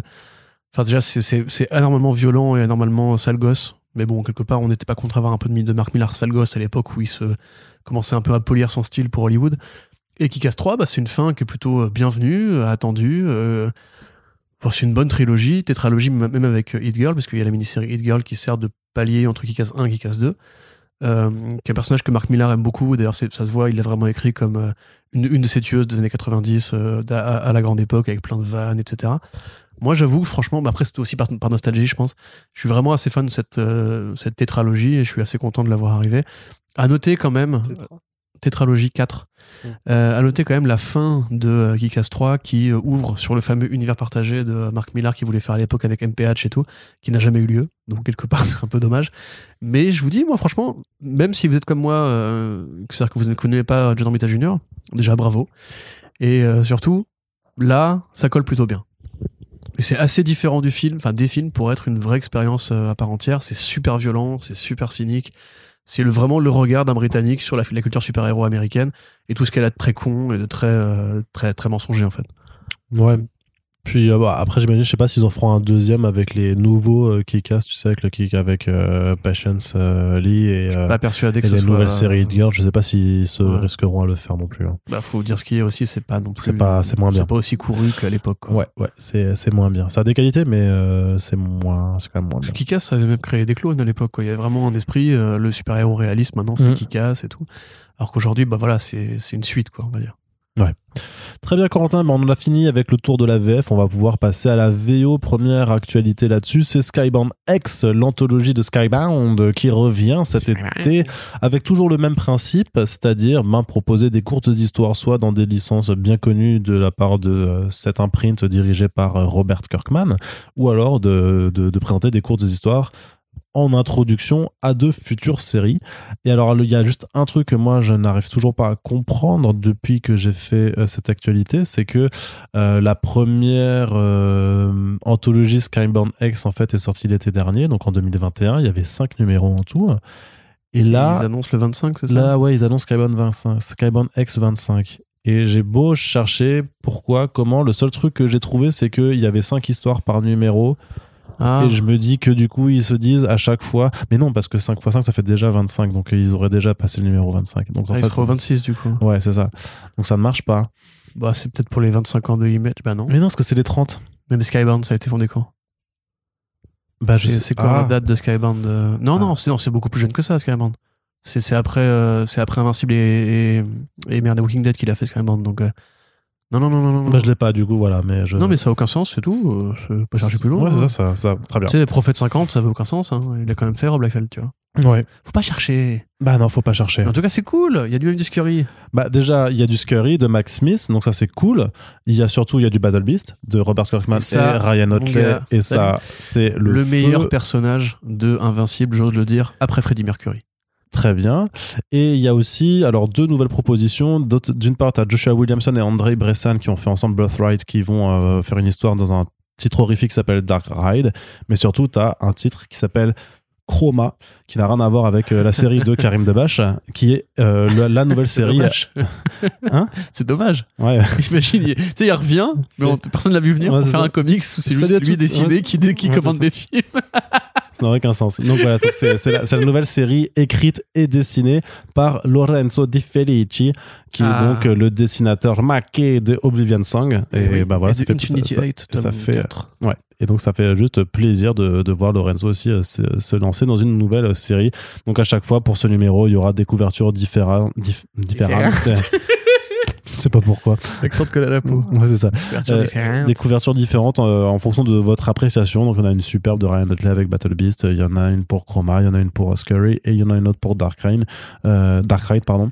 Et ben voilà, mais moi je suis content. C'est cool de le voir proposer. Euh, après, ça, ça me fait penser du coup aux Artist Elite Primers euh, où on fait, ben, on vous vend euh, au, au plein pot en fait euh, du, de la preview un petit peu ou du, du, du bonus quoi. Bah, bah, ça- dépend de mais la en fait, qualité des non. bonus. Ouais, c'est ça. Mais, mais en même temps, là, il y a tellement que des. Il y a quand même. C'est des gros noms à chaque fois parce que même euh, Birthright, euh, c'est quand même euh, une série qui a duré une cinquantaine de numéros. Donc c'est. C'est vrai qu'il il aurait peut-être fallu un truc fédérateur à la Greg Grimes 2000 en fait. Bah, pour moi, je fais le chaque Battle Beast parce est- que Invincible, c'est fédérateur quand même. mais est-ce que c'est chaque numéro? Mais pour l'instant, c'est qu'un numéro en fait. Pour il n'y a pas de. C'est Ah, juste bah, c'est un bonus ouais. au bonus en fait. bah, c'est ouais, c'est un numéro 25. De ce que j'ai compris, hein, de ce que j'ai compris, c'est un numéro 25 qui sert juste d'avoir une histoire sur Battle Beast et une histoire de Scary, mais aussi surtout d'avoir des amorces pour de futurs nouveaux titres. Mais j'ai pas, il y aura pas de Skybound X26 euh, le mois d'après en fait. Ou alors j'ai peut-être mal compris le- quelque chose, mais euh, Pourquoi le choix du numéro alors en fait Bah, je ne sais pas. Skybone X euh, bonus ou Summer Special, ça aurait été très bien aussi. ouais, bah surtout qu'un Summer Special tu faisais numéro 1 aussi et du coup Bah c'est voilà. Non mais bref, après voilà, moi, moi je revoir Battle Beast me fait plaisir, Ouais. ouais. Scurry vraiment c'est top. Non mais ouais, enfin c'est ça mange pas de pain. Ça ne mange On pas. va dire, Effectivement, bah, ça, ça euh. mangera 4 4,99$. Mais Mais... on est quand même très nombreux à, à espérer qu'il n'y ait pas une suite de Invincible parce que tu ne peux pas faire de suite à Invincible de fait. Euh, vu comment ça se termine, j'en dirai pas plus. Et voilà, il faut aller lire maintenant, les gars. Vous êtes intrigués.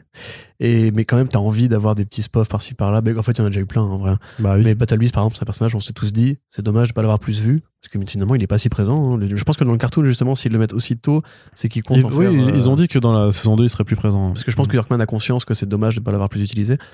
Euh, mais limite, moi, une mini-série m'aurait plus fait plaisir euh, qu'un petit bonus. Mais dans l'ensemble, je prends, tu vois, on va dire. Ok. Voilà. On va continuer, Corentin, avec une autre bonne nouvelle, a priori, d'un point de vue graphique. En tout cas, c'est Mike Del Mundo qui travaille sur une mini-série Spawn avec plaisir. Todd McFarlane et Mike Del Mundo, f- très bon artiste peintre. euh. Ah, exactement, c'est le Magdal Mundo de la peinture. Hmm. Et ça, ça fait quand même super plaisir. Donc, Magdal Mundo, on se rappelle. euh, on se rappelle. J'en parlais récemment On se sur rappelle Twitter. quand? Parce que Et là, on, se rappelle. Eh, allô? Corentin, c'est toi? rappelé. Trop cool. Euh, Tu t'en rappelais? Donc, donc Magdal Mundo Electra, 2011, extraordinaire volume, enfin graphiquement, c'était putain de beau. Après Thor, The Unworthy Thor avec euh, Jason Aaron, encore une fois extraordinaire. Et depuis, euh, alors un comics. Alors, avec, Unworthy euh, Thor, c'était Olivier Coapel, techniquement, mais il avait fait le Thor Fresh Start de, de 2018 euh, avec. euh, C'était pas Unworthy Thor Non, non, Unworthy Thor, c'est c'est, c'est vraiment. euh, C'est Coapel aussi C'est Coapel, ouais. Tiens donc, comme c'est fou. mais Après, Unworthy Thor, c'est que Thor. 5 numéros, hein, c'est c'est tout petit. Ouais, et il a aussi fait un comics avec Freddie Gibbs, le rappeur, qui s'appelait Alfredo, pour son nom Alfredo. Et aussi Freddie Gibbs qui va euh, chasser des, des dealers de coke. Et c'est très dur à trouver, mais j'ai réussi à le trouver, je suis assez content de moi. Très bien. Et euh, depuis, bah, c'est surtout Free World Free Moon, avec Jonathan Hickman, Oui, parce aussi, que c'est ouais. l'autre euh, architecte avec Michael de la partie graphique de 3W3M. euh, un truc que vous ne lirez pas probablement si vous n'êtes pas abonné sur, sur, sur Substack, et pour très cher. Euh, mais bon, voilà, ça reste quand même un des putains de géants euh, qui est trop rare à mon avis. Je suis très content. Voilà, c'est tout ce que j'ai à dire. Et, et Spawn, effectivement, en plus, ah, c'est The Freak, hein, en plus, c'est quand même un personnage très particulier parce que c'est c'est un fou euh, qui a perdu la raison après que sa femme l'ait quitté, je crois, et qui est vraiment devenu juste une sorte de Joker avec de longs cheveux qui hantent les égouts. Un peu le Joker du, du dessin animé The Batman. Tu vois, vraiment le Joker. Ah, le Rasta? Ouais, ça. Le Joker vraiment t'es simiesque, limite, toujours comme ça et tout. Euh, donc là, l'avoir lui pour un truc sur un fou, tu peux imaginer, j'en sais pas, euh, voir un- la vie de son point de vue, par exemple. Tu vois, genre comment est-ce que lui voit le monde Ouais. euh, avec son rire hilar, parce que c'est vraiment, c'est vraiment un Joker-like. hein. Et en plus en peinture, euh, alors Ray Johnson qui a fait la news parce qu'il a, il a interviewé McFarlane pour voilà, il a mis un visuel qui, je suppose, est un visuel de 3W3M parce que c'est un truc d'un cosmonaute qui se dilue, on va dire. Euh, Il y a déjà trois numéros de près et en fait, le débat c'est est-ce que McFarlane veut en faire un petit euh, roman graphique court de, ou une mini-série de quatre numéros? Parce que McFarlane dit vraiment, euh, moi son style, je suis juste amoureux quoi. Le mec il m'envoie des planches, j'ai l'impression de me droguer quoi. C'est juste incroyablement beau.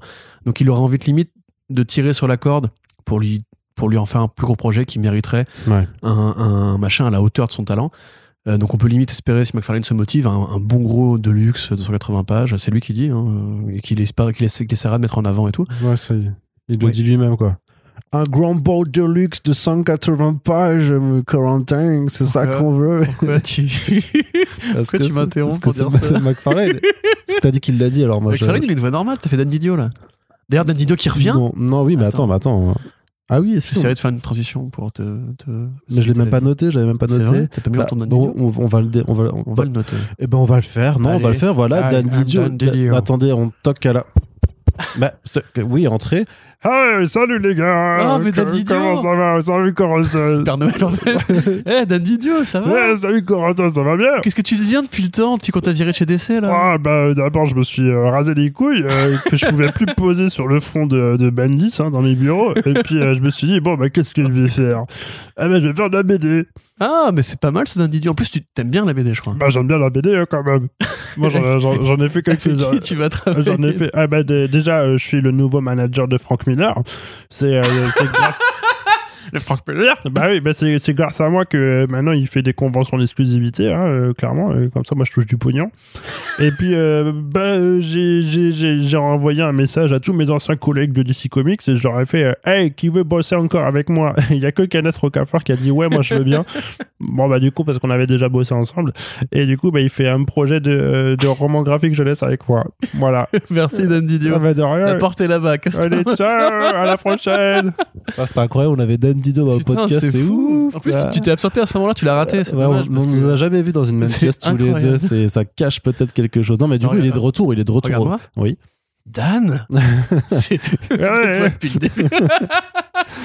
Il est, Donc oui, Dan Didio est de retour. il est de retour On aux a tout dit en même temps là. C'est c'est trop bizarre quand même. Le mec il revient et il signe. Alors de, de selon Benny Cool encore une fois, c'est que en fait il est très possible qu'il ait signé une clause de non compétition avec DC quand il est parti Mm. et que ça l'a empêché de travailler pendant un petit moment. C'est pour ça qu'on voyait plus sa gueule que dans les, des, des, des live Twitch de ses potes où il venait, il se servait un petit Ricard et il était content.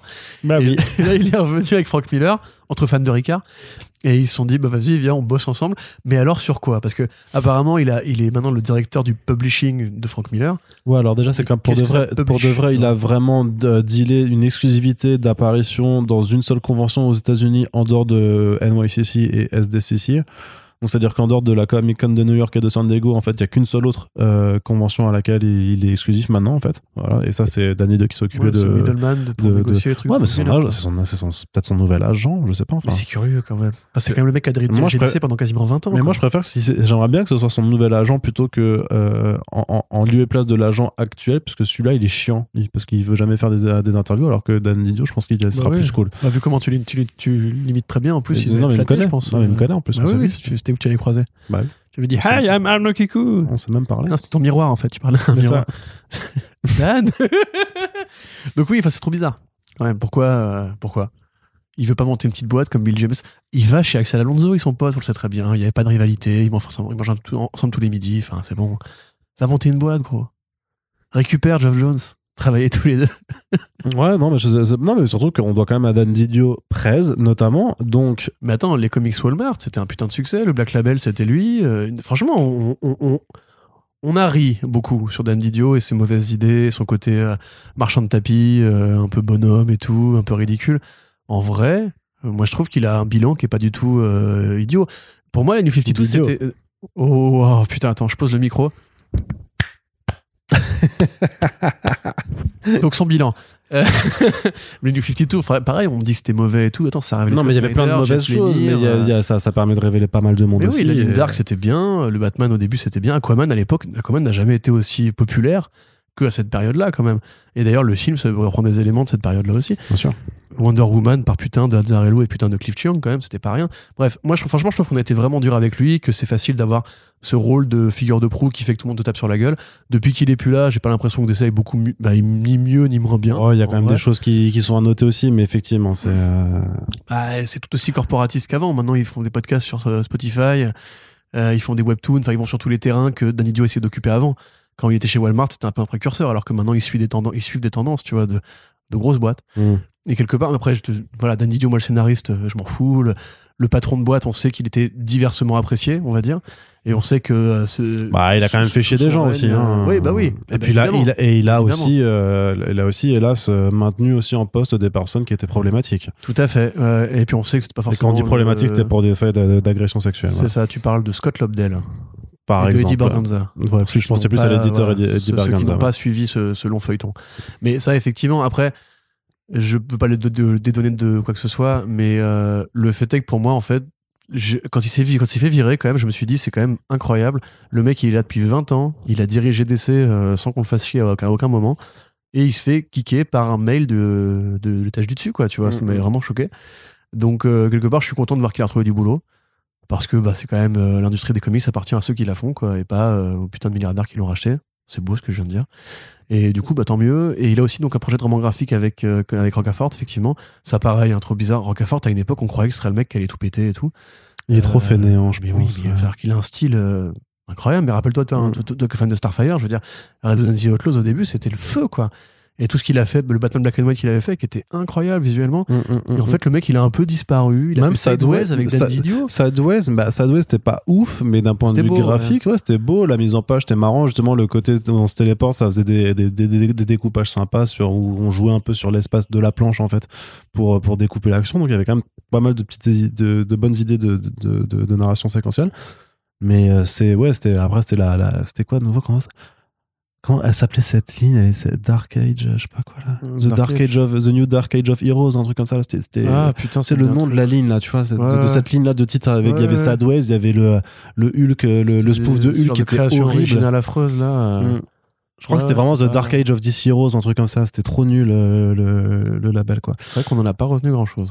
Bah non, parce que bah il y avait les Terrifics de Jeff Lemire, c'est un de ses plus mauvais Même travaux ça, chez franchement, DC. ils ont réussi à gâcher ouais, Jeff Lemire quand même. Ouais, c'était vraiment. Ouais, j'ai rien dit, on l'emmerde Dan Didio, allez hop. Non mais mais ça par contre, ça fait ça fait partie de ses casseroles par mais exemple. sans déconner, c'est trop Et tu sais pourquoi, d'ailleurs. Quoi Parce que c'était le truc qui était laissé aux mains des, des artistes. hein. C'était le- le- leur délire, c'était de Comme dire artiste élite comics. bah ouais. Est-ce que ça Transition. ferait une transition Attends, juste Bah rapidement, ouais. du coup, le projet, le projet de roman graphique Hide and Seek. Le gamin d'un super-héros va dans le programme de protection des témoins après que son père ait été assassiné. Il arrive dans une petite ville, comme à la fin des affranchis, où on fout les mecs qui sont tous en programme de machin des témoins. Et euh, il s'aperçoit qu'en fait, tous ceux qui sont là sont des gens qui ont témoigné contre des super méchants. Lui, ses pouvoirs s'activent au gamin, parce que c'est le fils du, super-héros. Et donc, il va y avoir une sorte de jeu carcéral, un peu petite ville paumée et tout. Le projet, enfin, le synopsis est sympa. Le synopsis, pardon, est sympa, mais ça reste d'un idiot à l'écriture. Donc, c'est à la fois bien pour Dan Didio d'avoir Kenneth Rocafort, c'est moins bien pour Kenneth Rocafort d'avoir Dan Didio. J'aimerais bien que Rocafort aille chez Image Comics, trouve un scénariste un peu, un peu capé pour l'épauler, parce que pour moi, c'est du gâchis de voir ce mec euh, vivoter dans l'industrie alors qu'il a beaucoup trop de talent. Mm. Artiste élite comics, Arnaud Kikou. Oui, on, en- on vous en avait déjà parlé un petit peu. C'est la nouvelle maison d'édition indépendante chapeautée par Tyler Kirkham, Ale Garza et euh, une troisième personne dont je n'ai plus le nom en tête. euh, que je vais vous C'est lui, là. je vais ce non non je vais vous retrouver très très rapidement c'est voilà Shaun Udashko Mais tu vois, c'est lui. mais parce que c'est un des seuls qui dessine pas en fait lui il est vraiment dans un job plus de, de, de management en fait de supervision et on vous avait déjà parlé un petit peu de cette maison qui réunissait beaucoup beaucoup beaucoup d'artistes comme Brett Booth en plus de, de Garza et Tyler Kirkham mais aussi euh, Dexter Soy que personnellement j'aime bien euh, que Ben Temple Smith que Personnellement, j'aime bien. qu'on aime bien aussi tous les deux, avec donc des primers qui arrivent au mois de juin, qui correspondent à quatre pages de preview de leurs différentes séries.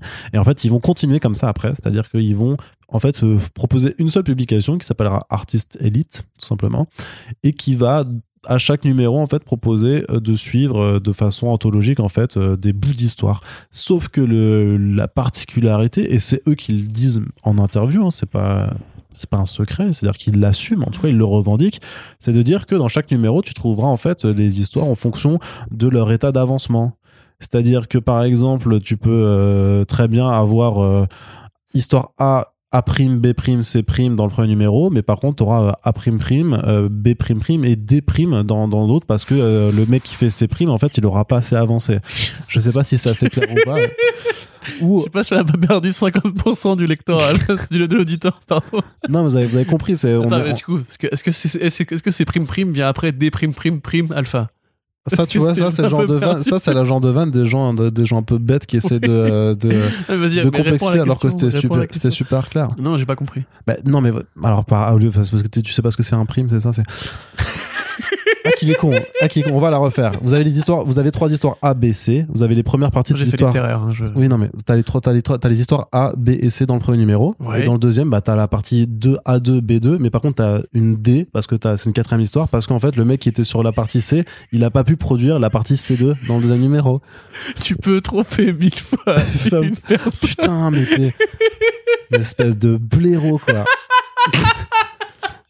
voilà, donc voilà. Enfin, si vous voulez une En histoire- gros, c'est de la merde. Non, non, mais en fait, ce que, ce que je veux dire, c'est que si vous n'avez pas fait euh, des maths au collège, vous vous retrouvez comme Corentin, 20 ans plus tard, à pas comprendre une bête, dé- de maths. avec une bête de démonstration de découpage d'un comics anthologique. Mais je, mais je pense que vous êtes tous plus intelligents que Corentin, donc on va continuer.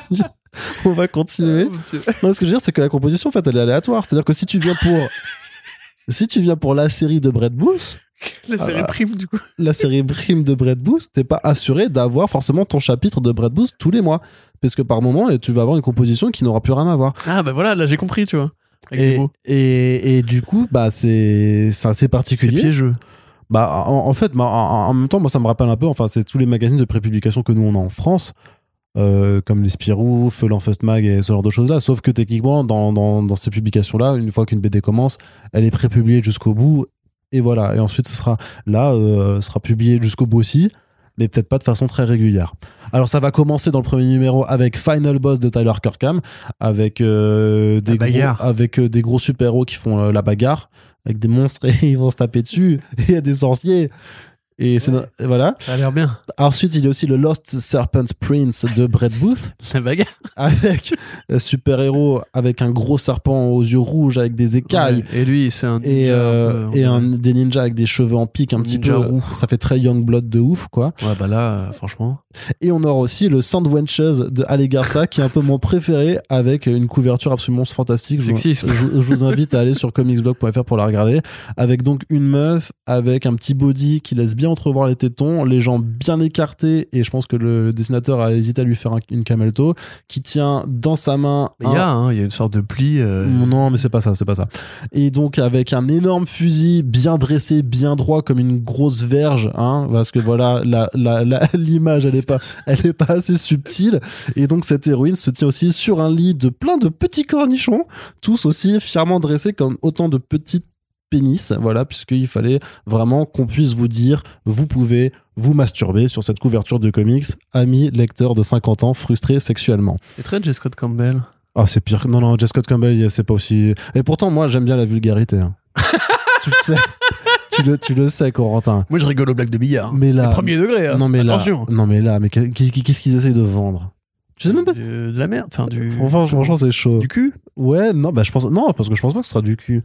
Moi, ça, je dis, ça fait très juste- Danger Girl, euh, très, regardez, c'est c'est érotique au fun, euh, on, va, on va se prendre, on va se prendre la gueule avec des nanas un peu sexy qui font des blagues et qui ti- tirent avec des flingues, quoi. Sauf que les garçons, il fait ça depuis 20 ans, en fait, sans changer de registre. Ah, mais c'est encore plus vieux que ça, enfin, c'est vieux comme le monde, ça, comme, euh, c'est vieux comme la série B hollywoodienne. euh.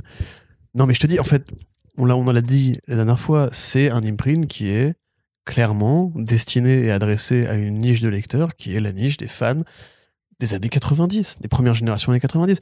Final Boss, c'est un mec qui fait des kung-fu contre des démons et des monstres. T'as un ninja serpent vaguement orientalisé, euh, roux, qui ressemble vraiment à un putain de Youngblood, au héros, comment il s'appelle le Youngblood? Je sais plus. Et t'as une nana sexy euh, avec un flingue euh, sur des cornichons. Enfin, je- Franchement, s'il y, a- il y a quand même des trucs pour, Pourquoi, pourquoi les cornichons au niveau annoncer la couleur, franchement, je pense qu'il y a, rien de plus clair, quoi. C'est comme si on- c'était écrit genre euh, années 90, deux points, venez les gars, tu vois.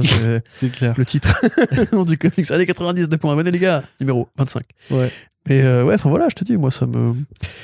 Et à la fois, ça, Je ça me suis très- fascine. en moi, fait. je suis très. Non, mais moi, ça me vois Enfin, moi, je suis juste ultra curieux de voir combien de temps ça va se passer avant qu'il y ait des couilles sur leur publication parce que c'est beaucoup. Enfin, comme les vrais pas- Image Comics. T'annonces pas un titre, tu fais ouais, bah du coup, il y aura des numéros en fonction de l'état d'avancement des histoires de chacun. D'ailleurs, on va laisser les artistes faire tout ce qu'ils veulent. Mais euh, et les éditeurs, les. Ouais, ouais. enfin, C'est exactement ce qui a posé problème à Image au début. hein. Mais en fait, c'est ça, ouais, ça. Ouais, euh, ouais, ça. Ils avaient été obligés, obligés de prendre un manager finalement chez Image, les, les patrons de boîte, parce qu'ils n'arrivaient pas à rendre les numéros en temps et en heure. Et finalement, les libraires qui ne, les- qui ne les, les commandaient plus parce qu'il n'y avait juste aucune garantie d'être livré. Quoi. Bon, là, je sais pas si ça passe par des formats librairie. Est-ce qu'ils vont pas s'adresser ah, directement aux consommateurs Euh, non, non, ça va passer en- dans les comic shops. Hein. Bah voilà. Ouais, C'est bien, on a un remake, tu vois. C'est la nostalgie consumériste et tout.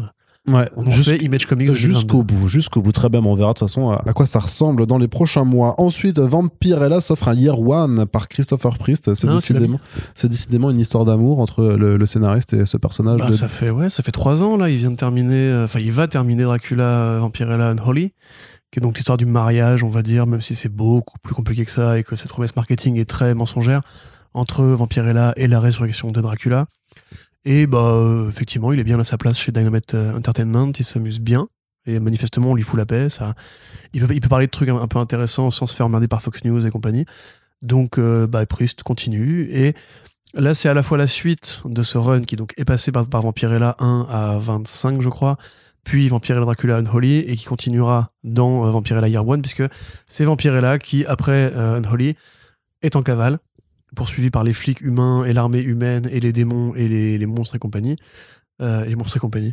et euh, qui, à la fois, pendant sa cavale, se remémore le bon vieux temps où il n'était qu'une enfant sur Draculon, sa planète d'origine, et euh, com- comment il est arrivé sur Terre. Comme c'est Christopher Priest, il va en faire un truc politique, puisque évidemment, comme Superman, euh, Vampirella est effectivement une alien qui a débarqué sur Terre et qui a été entre guillemets obligée de rester, donc de s'intégrer, de migrer, ce que tu veux. Donc ça va parler un petit peu du choc des cultures, euh, de comment des gens qui viennent de, de lointains pays euh, arrivent aux États-Unis dans l'urbanisme un peu particulier américain. Et ça se passera en 69, puisque c'est l'année où est apparu Vampirella chez Warren Publishing, quand Trina Robbins l'a inventé. Euh, ce sera aussi un hommage mémorial, puisqu'elle va recroiser beaucoup de ses anciens vilains et euh, quelques-uns de ses anciens acolytes, dont Panta. D'ailleurs, si vous êtes curieux de la carrière de Mark Millar, lisez Vampirella Panta et vous verrez comment il écrivait à une certaine époque. C'est très différent d'aujourd'hui. Euh, donc voilà, c'est cool, j'ai envie de dire. Ce sera pas forcément super beau comme d'hab, parce que Dynamite n'a pas envie de payer un artiste de renom pour accompagner ce run-là. À chaque fois, ils prennent des mecs qui travaillent souvent chez Dynamite et qui coûtent pas très cher, on peut se le dire. Euh, c'est deux artistes différents pour la partie présente et la partie passée. Voilà, moi je suis j'aime bien en fait ce que fait Priest sur Vampirella, c'est particulier, il faut euh, adhérer au personnage, euh, ses codes, son style, et- et- etc. Et puis voilà, encore une fois, ce, coup de crayon très peu exigeant. Mais c'est chouette de voir que lui, il se sent bien à sa place là-bas et qu'il fait un run qui, mine de rien, commence à durer. Quoi. Ouais, ouais, ouais. Bah, je j'ai pas d'avis sur la question parce que bah, je t'avoue que je ne les lis pas. Mais je te crois. Il faudra que je m'y intéresse plus parce que je. Tu as dit je- que t'aimais la vulgarité, pourtant tu bah, j'aime pas la vulgarité et j'aime Christopher Priest, donc les deux euh, mises ensemble, normalement, ça devrait me plaire. En plus, non, c'est pas vulgaire. Le personnage a été, sous Marc Millar, plus vulgaire que ça. Mais euh, là, en l'occurrence, c'est même plutôt intelligent par rapport à ce qu'on peut espérer d'une vampire en bikini, en monokini. euh, Voilà. Parle-moi d'une bonne nouvelle, Corentin. D'accord. Bah écoute, tu sais qu'il y a le troisième tour qui arrive bientôt. Non, c'est pas pardon, ça la bonne nouvelle. Euh, non, parle-moi d'une bonne nouvelle qui concernerait un certain Matt Kint. Oui, pardon, Matt Kint euh, lance son imprint chez Dark Horse. Oh, mais c'est Euh, incroyable, ça, Corentin. Marc. On est fatigué, putain. Donc, Matt Kint, bah, comme euh, Karen Berger, sauf que Karen Berger n'est pas une artiste, comme Karen Berger chez- avec les Berger Books, qui sont presque une entité indépendante au sein de Dark Horse, euh, Matt Kint va lancer Flux House, qui est donc son imprint euh, de BD indépendante. Donc, on ne sait pas alors a priori s'il a prévu d'embaucher d'autres scénaristes ou s'il va pas faire justement comme Scotty Young, c'est-à-dire euh, écrire pour les autres, euh, parce qu'il y a déjà plusieurs artistes qui ont été annoncés, dont beaucoup de ses anciens collaborateurs et collaboratrices, parce qu'il y a aussi Jill, Jill Thompson. Euh, il commence par une nouvelle série Mind Management, donc Mind MGMT, donc qui est un peu voilà son univers signature. c'est une de ses séries les plus longues et les, les plus connues. Édité chez Monsieur Toussaint L'Ouverture. Voilà, et c'est de la puff, et en plus ça vous permettra de vous familiariser avec son style, parce que c'est un style très particulier, très crayonné, très entre la BD pour enfants et la BD un peu macabre et tout, donc voilà. Là, en l'occurrence, donc il prend plusieurs autres dessinateurs pour introduire de nouveaux personnages. Donc ce sera bien la suite, mais avec de nouveaux personnages, on ne saura même pas vraiment ce qui s'est passé à la fin de la dernière série. Euh, voilà, donc il explique que c'est important pour lui de d'ouvrir cette nouvelle perspective en prenant d'autres coups de crayon pour justement euh, se bien se dissocier de la première série. Donc ça c'est cool. Et à côté de ça, en fait, vu que Mankin est un gros fan de BD, vous pouvez voir sa bibliographie, il a fait beaucoup, beaucoup, beaucoup de BD, et chez partout, euh, pour tout le monde. Quelque part, il a aussi envie justement de réfléchir à c'est quoi le format BD. Donc de proposer en fait euh, d'autres façons de faire des bouquins. Mais il prend un exemple en disant, regardez, moi j'ai fait, un roman graphique, ce sera un jeu de cartes. Donc vous avez un jeu de cartes qui est un roman graphique. Alors je sais pas comment il va se démerder, mais euh, parce que si c'est juste une page, euh, enfin une page, une case, on va dire, enfin une case, une carte, ça va faire un petit roman graphique ou alors un très gros jeu de cartes. Et à la fois comment tu joues avec un jeu de cartes ou c'est juste une case de BD. Donc il faut qu'il réfléchisse au concept parce qu'il dit qu'on pourra jouer avec. hein. Il dit qu'on peut jouer avec et qu'on peut le lire. Donc voilà, il dit aussi euh, qu'il voudrait faire des histoires. euh, alors il a parlé d'un projet qu'il avait fait où fait c'est un pistolet en plastique et quand tu tires en fait ça raconte une histoire. Et apparemment le design du pistolet du coup renseigne sur l'histoire qu'il racontait. Euh, il parle aussi d'un bouquin où il y aura une fourrure. Il dit qu'il veut révolutionner la, qualité du papier, aller vraiment prendre des papiers pa- très particuliers, adapter le papier au style d'histoire, un peu comme fait par rapport à certains projets qu'ils font, sais, où ils prennent des papiers qui, correspondent à l'esthétique des films dont ils parlent, quand ils parlent de films particuliers comme euh, The Man Who Fell to tu vois, où ils ont fait un truc vraiment très métallisé tout pour euh, rendre hommage au côté Bowie, Alien, etc. Donc, euh, ouais, c'est plein de réflexions intéressantes. Il veut faire des magazines aussi, il veut faire des comics au format sériel, des comics au format roman graphique. Il a énormément d'idées et il commence vraiment à s'intéresser au côté interactif et surréaliste, dadaïste de l'édition. Donc, il dit par exemple qu'il veut faire un, il veut faire un quiz pour une convention qui permettra d'avoir une sorte de quiz immersif euh, où c'est lui qui pose des questions aux gens qui sont venus le voir et tout, tu vois. Donc, euh, il réfléchit à toute cette espèce de matérialité, euh, à la fois de la bande dessinée et du statut d'auteur, qui est super cool. Fais ta vanne, vas-y. Un Quiz quiz. va rigoler là. Hein Vas-y, fais ta vanne. Parce que tu disais un quiz immersif et pas un squeeze immersif. Ce qui n'a rien à voir. Parce que ça, un, un youtubeur. Mais vas-y, on continue. Salut. Le mec se casse. Bon, oui, donc voilà, c'est cool. Et effectivement, moi, ça me, vraiment, ça me pose question parce que bon, j'aime beaucoup Matt Kint, hein, vous l'avez probablement déjà compris. Ouais, Euh, tout petit peu.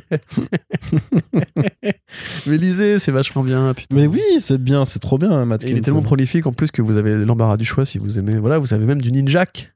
Yes, chez Attends, Valiant, chez Valiant. excellent. Et son, à la limite, je préfère son XO Manowar qui était vraiment ultra épique. Ouais. Moi, je préfère euh, Black Badge. C'était bien les scouts, aussi. ouais, ouais, c'était- Depth ouais. H. Bah, tout est bien. Tout, Enfin, tout, tout, n'est pas bien. En tout cas, tout le Matkin qui est chez, Futuro, chez Futuropolis et. Monsieur Toussaint l'ouverture, c'est de la grosse frappe. D'ailleurs, même tout le Matkin chez Valiant, en fait, c'est aussi très très bien. Donc, euh, n'hésitez pas. Vous, voilà.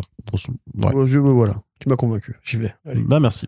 Allez Corentin, les Creator Rounds, ça se poursuit également chez IDW qui euh, remet les mains dans le cambouis euh, très très clairement.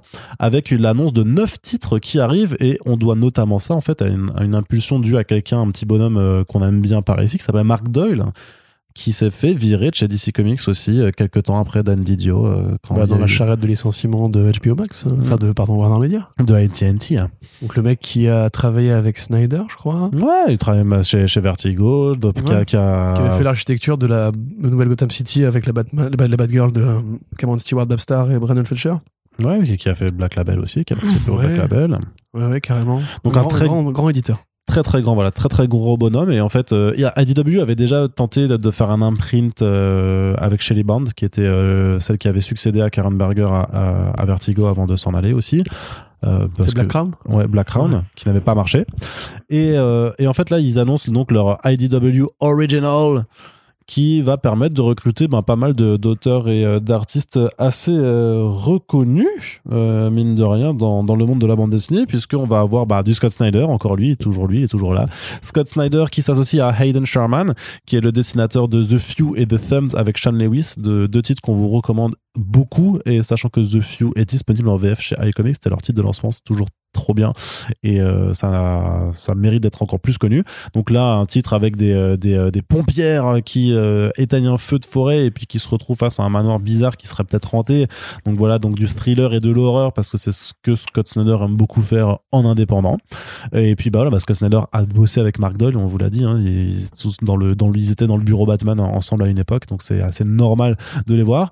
Il y a aussi euh, True Cult de euh, Scott Brian Wilson et Liana Kangas euh, qui nous s'intéresse en fait à Marty Tarantella, un serveur dans malchanceux dans un fast-food bien pourri qui se retrouve embarqué dans une dans une histoire de culte de taré adorateur du diable. Donc je pense que ce sera, vu la couverture, je pense que ce sera euh, mi-horrifique et mi, mi-rigolo. Je pense qu'il y, a un- il y a un côté humour noir assez présent là-dedans. On a également Crashing de Matthew Klein et Morgan Beam.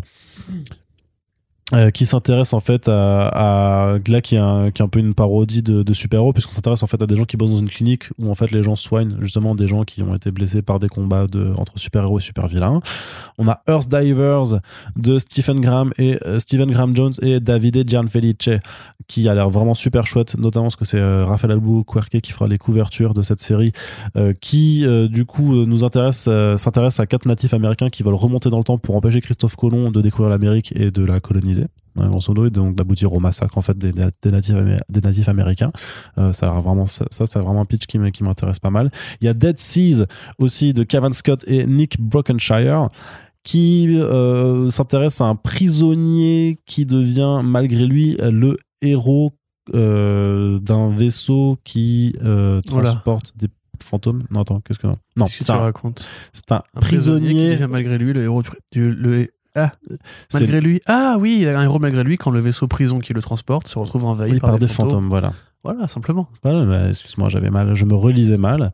Et il y a encore, alors voilà, on a bientôt fini. Il y a Golgotha Motor Mountain de Matthew Herman, Lonnie Nadler et Ryan Lee, euh, qui là s'intéressent en fait à des motards en fait qui sont poursuivis par des sortes d'entités euh, extraterrestres, horreurs cosmiques et qui essaient de se réfugier ben, dans leur dans leur euh, dans leur baraque de motards. Mais Donc- surtout, Et surtout, surtout, bah attends, il y a Arca de Van Jensen et Jesse Lonergan. Ouais, c'est ça Ça, c'est le premier euh, graphic novel, parce que tous les autres, c'est des, des, des comics, euh, euh, soit en mini-série, soit en série régulière. Mais là, c'est donc un premier original graphic novel. Donc, c'est écrit par Van Jensen, qu'on a pu voir sur Turrican Lantern, et c'est surtout illustré par Jesse Lonergan, qui a fait All-Star Coldwin, et aussi un, un one-shot chez Image Comics l'année dernière qui s'appelle Edra, qui est taré. Et Euh, Planet Paradise chez Image Comics qui est taré. Ah, je l'ai pas lu celui-là. C'est extraordinaire. Ouais. Ouais. Bon, en même temps, Edra, c'était déjà, déjà complètement dingue. Euh, qui s'intéresse en fait bah, à une station spatiale bâtie euh, par des milliardaires qui ont décidé de fuir littéralement la Terre euh, qui, qui meurt. Et en fait, bah, ces milliardaires embauchent des jeunes en leur promettant euh, que après des, plusieurs dizaines d'années d'esclavagisme consenti, ils auront aussi la belle vie. Et bien entendu, bah, l'héroïne ça découvre que bah en fait non. Donc c'est quelque part une forme de, billo- de Billionaire Island, wink wink, dans l'espace. Et j'imagine que ça va être que ça va être bien aussi. Et euh, on a aussi euh, The Sin Bin de Robbie Thompson et Molly Murakami qui s'intéressent à un joueur de hockey et sa fille qui sont euh, pourchassés par un gros monstre. Un monstre qui pourrait d'ailleurs être responsable de la mort de, la mère de, cette fille, donc de la, de la femme du, du monsieur. Et l'autre titre qui m'intéresse le plus également, The Hunger and the Dusk. Un titre de fantasy de J. Willow Wilson, donc euh, la euh, scénariste de Miss Marvel et de Invincible Kingdom, avec Chris Wildgoose euh, à. Donc ça c'est le dessinateur de Alienated de Spurrier, donc une équipe de qui est 100% iComics compatible, hein, on peut on peut le dire. Euh, sachant que ça, ça, je- j'en sais rien si ça va arriver chez eux ou pas à terme. non mais parce qu'il y a des gens qui croient que Eh, commencez pas. non non non non parce que sinon ils vont ah, C'est tiens, pas à théoriser. voilà. Mais euh, en tout cas, je le verrais bien naturellement, euh, voilà, là- là-dedans surtout.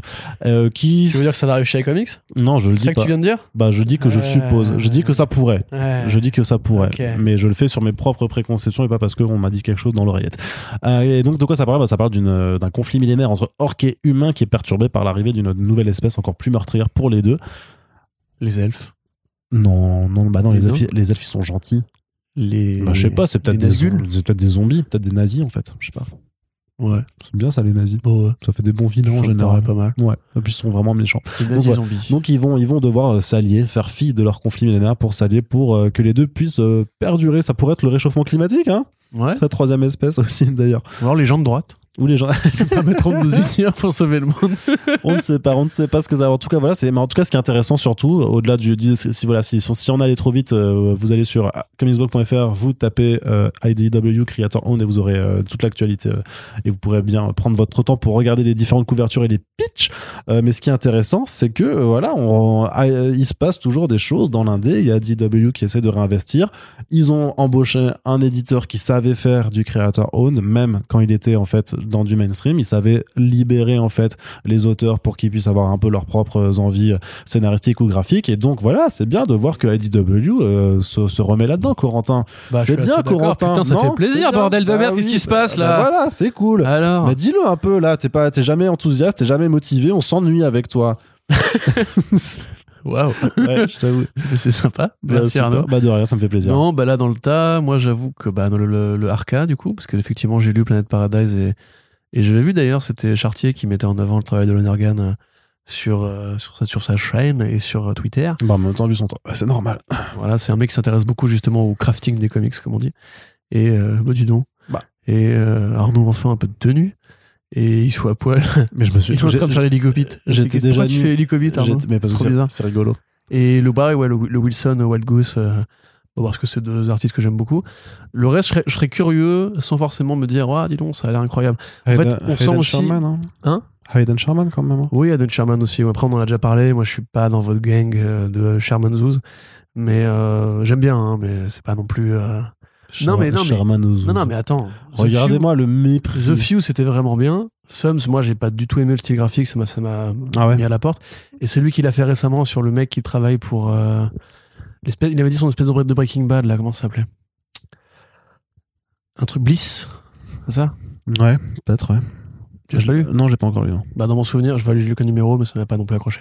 Donc, bref, tout ça pour dire simplement qu'on sent aussi que les gros artistes, les énormes vedettes sont déjà en fait répartis dans l'industrie et que là, en fait, on prend des gens qui sont talentueux mais qui ont encore des trucs à prouver. Et donc, quelque part, c'est assez simple parce qu'on voit que Mark Doyle, justement, qui avait ce côté dénicheur de talent, euh, ne s'est pas réfugié dans, le co- dans cette espèce de posture de je vais aller prendre des grosses vedettes, justement à la Jeff Lemire qui est partout, etc., pour euh, nourrir IDW, mais il y a vraiment une envie de lancer de nouveaux talents. Et avec aussi quelques gros noms qui sont déjà un peu établis. Oui, Arnaud, lancer un talent avec, comme ça, mais bien sûr, C'est rigolo. il a mimé un, un lancer. C'était C'était très très c'était rigolo. ce que c'était. C'était très rigolo. Euh, donc voilà, euh, moi je, bah, je demande à voir si tu veux, parce qu'effectivement le gars il nous a quand même bien régalé sur Gotham à l'époque où il était là. Depuis qu'il est parti, on se demandait un peu qu'est-ce que ça allait donner sa nouvelle position. Voilà, euh, ça sent un peu le gros lancement quoi. Ouais, bah non, je, moi, je, suis- en tout cas, je suis toujours super content de voir surtout qu'il y a du dynamisme en fait. Même si c'est pas Dynamite, c'est IDW, donc ça n'a rien à voir, mais il y a du dynamisme euh, dans le comics indé. Et euh, bah, on Excellent, on ne Arnaud, s'ennuie ta pas, blague. on s'ennuie pas, merci. Ça fait, ça fait vraiment très plaisir que tu- Dynamique, que tu- Dynamite. Ouais, c'est ah là là, il est fort putain. Ah, bah, on m'a- on m'appelle l'artiste poète du 19e hein, maintenant, clairement. donc, C'est euh, vrai Non, c'est pas vrai du C'est tout. vrai. C'est pas vrai. Appelez-le comme ça maintenant. c'est pas vrai du tout. Mais on en a terminé avec la partie comics et ça nous fait plaisir parce qu'on va pouvoir passer directement à la partie cinéma puisque nous n'avions pas d'actualité aujourd'hui sur euh, la télévision. Et non, puisque la télévision, de toute façon, on ne la regarde plus à cause de toutes ces journalopes qui, euh, voilà, hein, sont vraiment euh, pas, très très sympas. Et pour cette partie cinéma, en plus, on va avoir euh, un guest qui, a, qui a débarqué entre temps. Je suis trop content de l'avoir. J'ai, je vous avoue que je suis je- en sudation totale puisqu'il est juste à côté de Il moi. est tout rouge là. C'est, c'est Thibaut qui s'appelle République aussi sur les internets. Bonjour à toi Thibaut. Bonjour à vous, monsieur. Eh ben non, j'avais coupé ton micro, du Ah, coup on ne t'entend pas. Alors attends, si, vas-y, essaie de reparler dans le micro. Bonjour à vous, messieurs. Voilà, allô, allô. voilà, Voilà, parfait. Il, il- tu, bon, en fait, tu parlais juste à 2 mètres de ton micro, donc on ne t'entendait pas, mais là c'est très bien. Ok. J'aurais dit bonjour. Oui, vas-y, non, mais c'est bon, on enregistre. hein. Ah non, mais c'est- là, oui, c'est- c'est c'est pas c'est coupé, lancé. là, hein. C'est pas coupé. Ah non, là, c'est Ah pas coupé. belle intro. Ça, Voilà, bah, ça, ça un fait peu plaisir. Ça fait Attends, plaisir on d'être sent là. chez soi là tout de suite. Ah bah ouais. Confortable. Ah bah Donc ouais. euh, République euh, du, Salut. du euh, fameux podcast Outrider et Landrider euh, qui, est- qui est de passage comme ça parce qu'on s'était dit que c'était gratuit et euh, bah, ça nous fait plaisir de t'avoir alors je sais pas si tu vas forcément intervenir sur toutes les actualités je sais pas si tu suis est-ce que tu suis encore beaucoup de l'actualité autant que tu le faisais à l'époque euh, Thibaut Claudel? Bah j'aime bien euh, avoir pris un peu de distance avec tout ça me permet d'être euh, moins en colère ou euh, ou parfois aussi moins hypé, c'est vrai. Euh, par contre, je suis toujours votre travail de très près et j'en profite pour vous pour vous remercier presque en direct. Mais pour tous ces first sprints, j'étais en train d'écouter euh, The Pulse en Ah, arrivant. Donc ça- bah, ça euh, me on était encore autre chose, mais je ne sais pas trop, ça dépendra de l'actualité. Si tu parles du trailer de Thor, je pense que je l'aurais vu, mais Voilà. sinon euh, le reste je ne sais pas trop. très bien mais en tout cas voilà il va, il va intervenir quand même t'as t'as qu'à lever la main euh, me tapoter sur l'épaule si tu veux un commentaire donc un petit commentaire on en avait parlé au début de ce podcast euh, Corentin tu disais que c'était un peu la meilleure BD du monde euh, devant Watchmen Nimona donc est sauvé Non, c'était par... Batman Year One. pardon oui. C'était Batman Year One. ah t'es sûr que c'était Batman Year One. Nimona Euh, Batman Year One.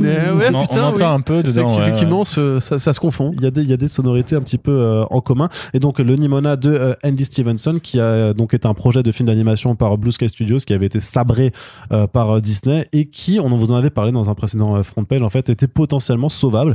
Donc, moi, je vous avais dit que par rapport au lien de Stevenson avec euh, Warner et avec Netflix, c'était l'un des deux, c'était Warner ou Netflix qui allait sauver.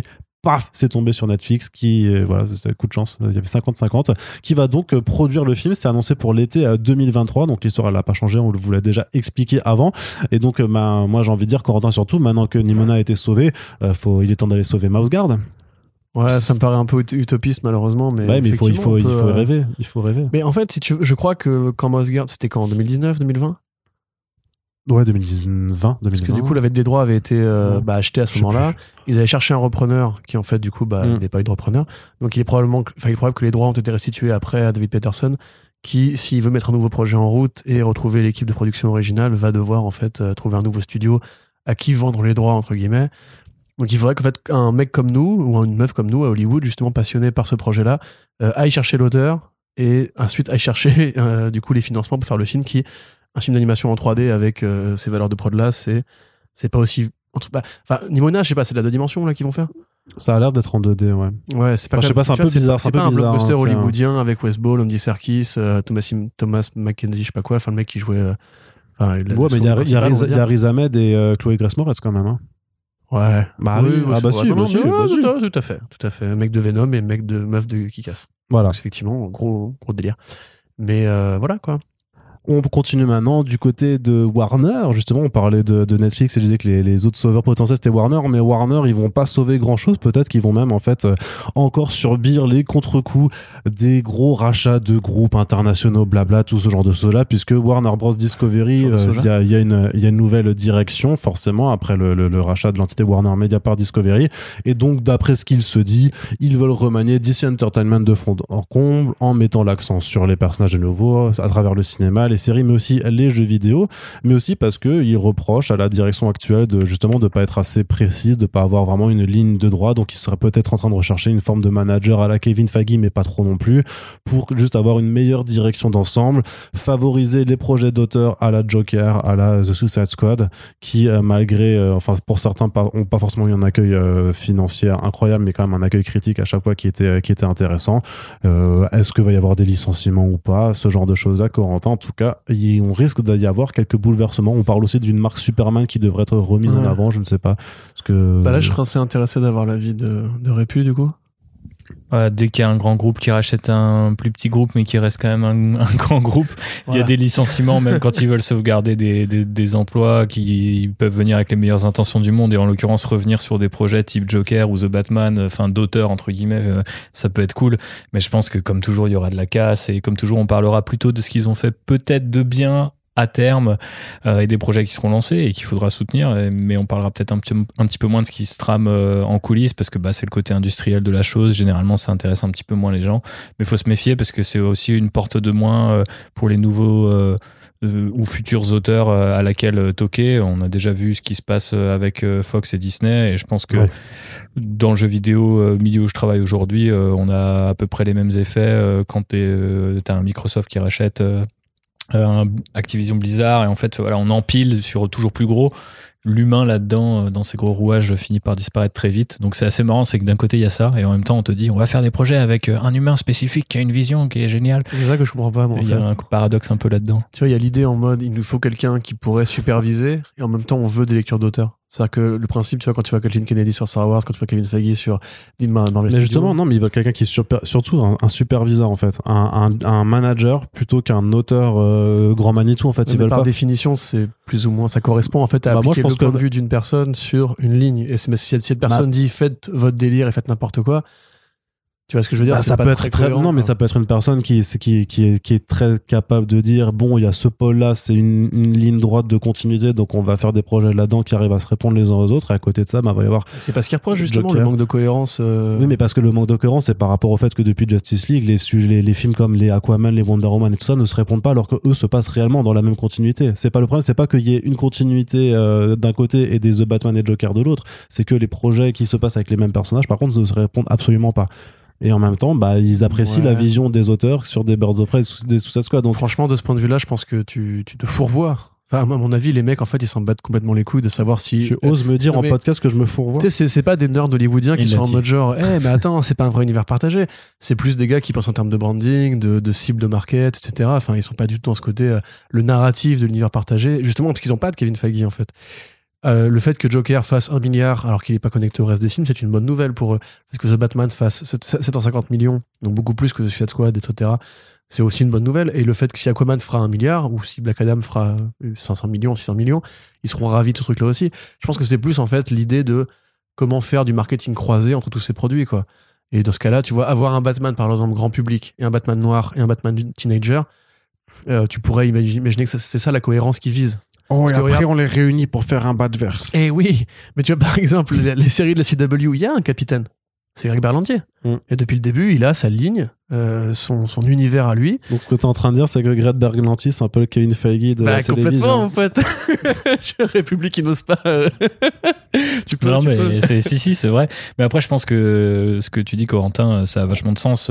Nous, on le voit de, de notre œil de, de passionné, mais je pense qu'effectivement, pour, euh, euh, et je le dis pas forcément avec, euh, avec euh, dédain, ayant moi-même été un marketeur, mais je pense que pour les marketeurs de ces boîtes-là, et à ce niveau-là, l'idée, c'est peut-être de plus présenter un espèce de packaging qui, on le voit aujourd'hui, en fait, limite plus que le contenu, il y a aussi le, le contenant qui est important. Et c'est facile pour le MCU qui est hégémonique, par exemple, d'expliquer c'est quoi la formule et même faire venir trois Spider-Man de trois univers différents, visiblement, ça pose plus trop de problèmes aux gens, quoi. Et je pense que par contre, moi, j'ai encore des potes qui sont peut-être un peu moins dans, dans ce game, qui me disent, mais attends, ce Batman, faut que j'aille le voir, je vais me taper Ben Affleck, c'est où, c'est quand et tout. Et tu vois qu'en fait, il y a une, il y a une, une- un, comment dire, un, un côté, effectivement, une espèce de, de, de, de lisibilité qu'ils n'ont pas. Ouais. Et que moi, quand je réponds, ben justement, l'absence de lisibilité, c'est un choix et c'est intéressant, etc. Euh, bah, ils sont pas forcément hypés et euh, je peux le comprendre. Et euh, je pense aussi que d'un point de vue financier, bah, c'est pas forcément tenable. Au bout d'un moment, tu sais, continuer à entretenir une ligne pendant que l'autre vivote un peu, mais en même temps, t'as quand même des propositions ultra fortes de l'autre.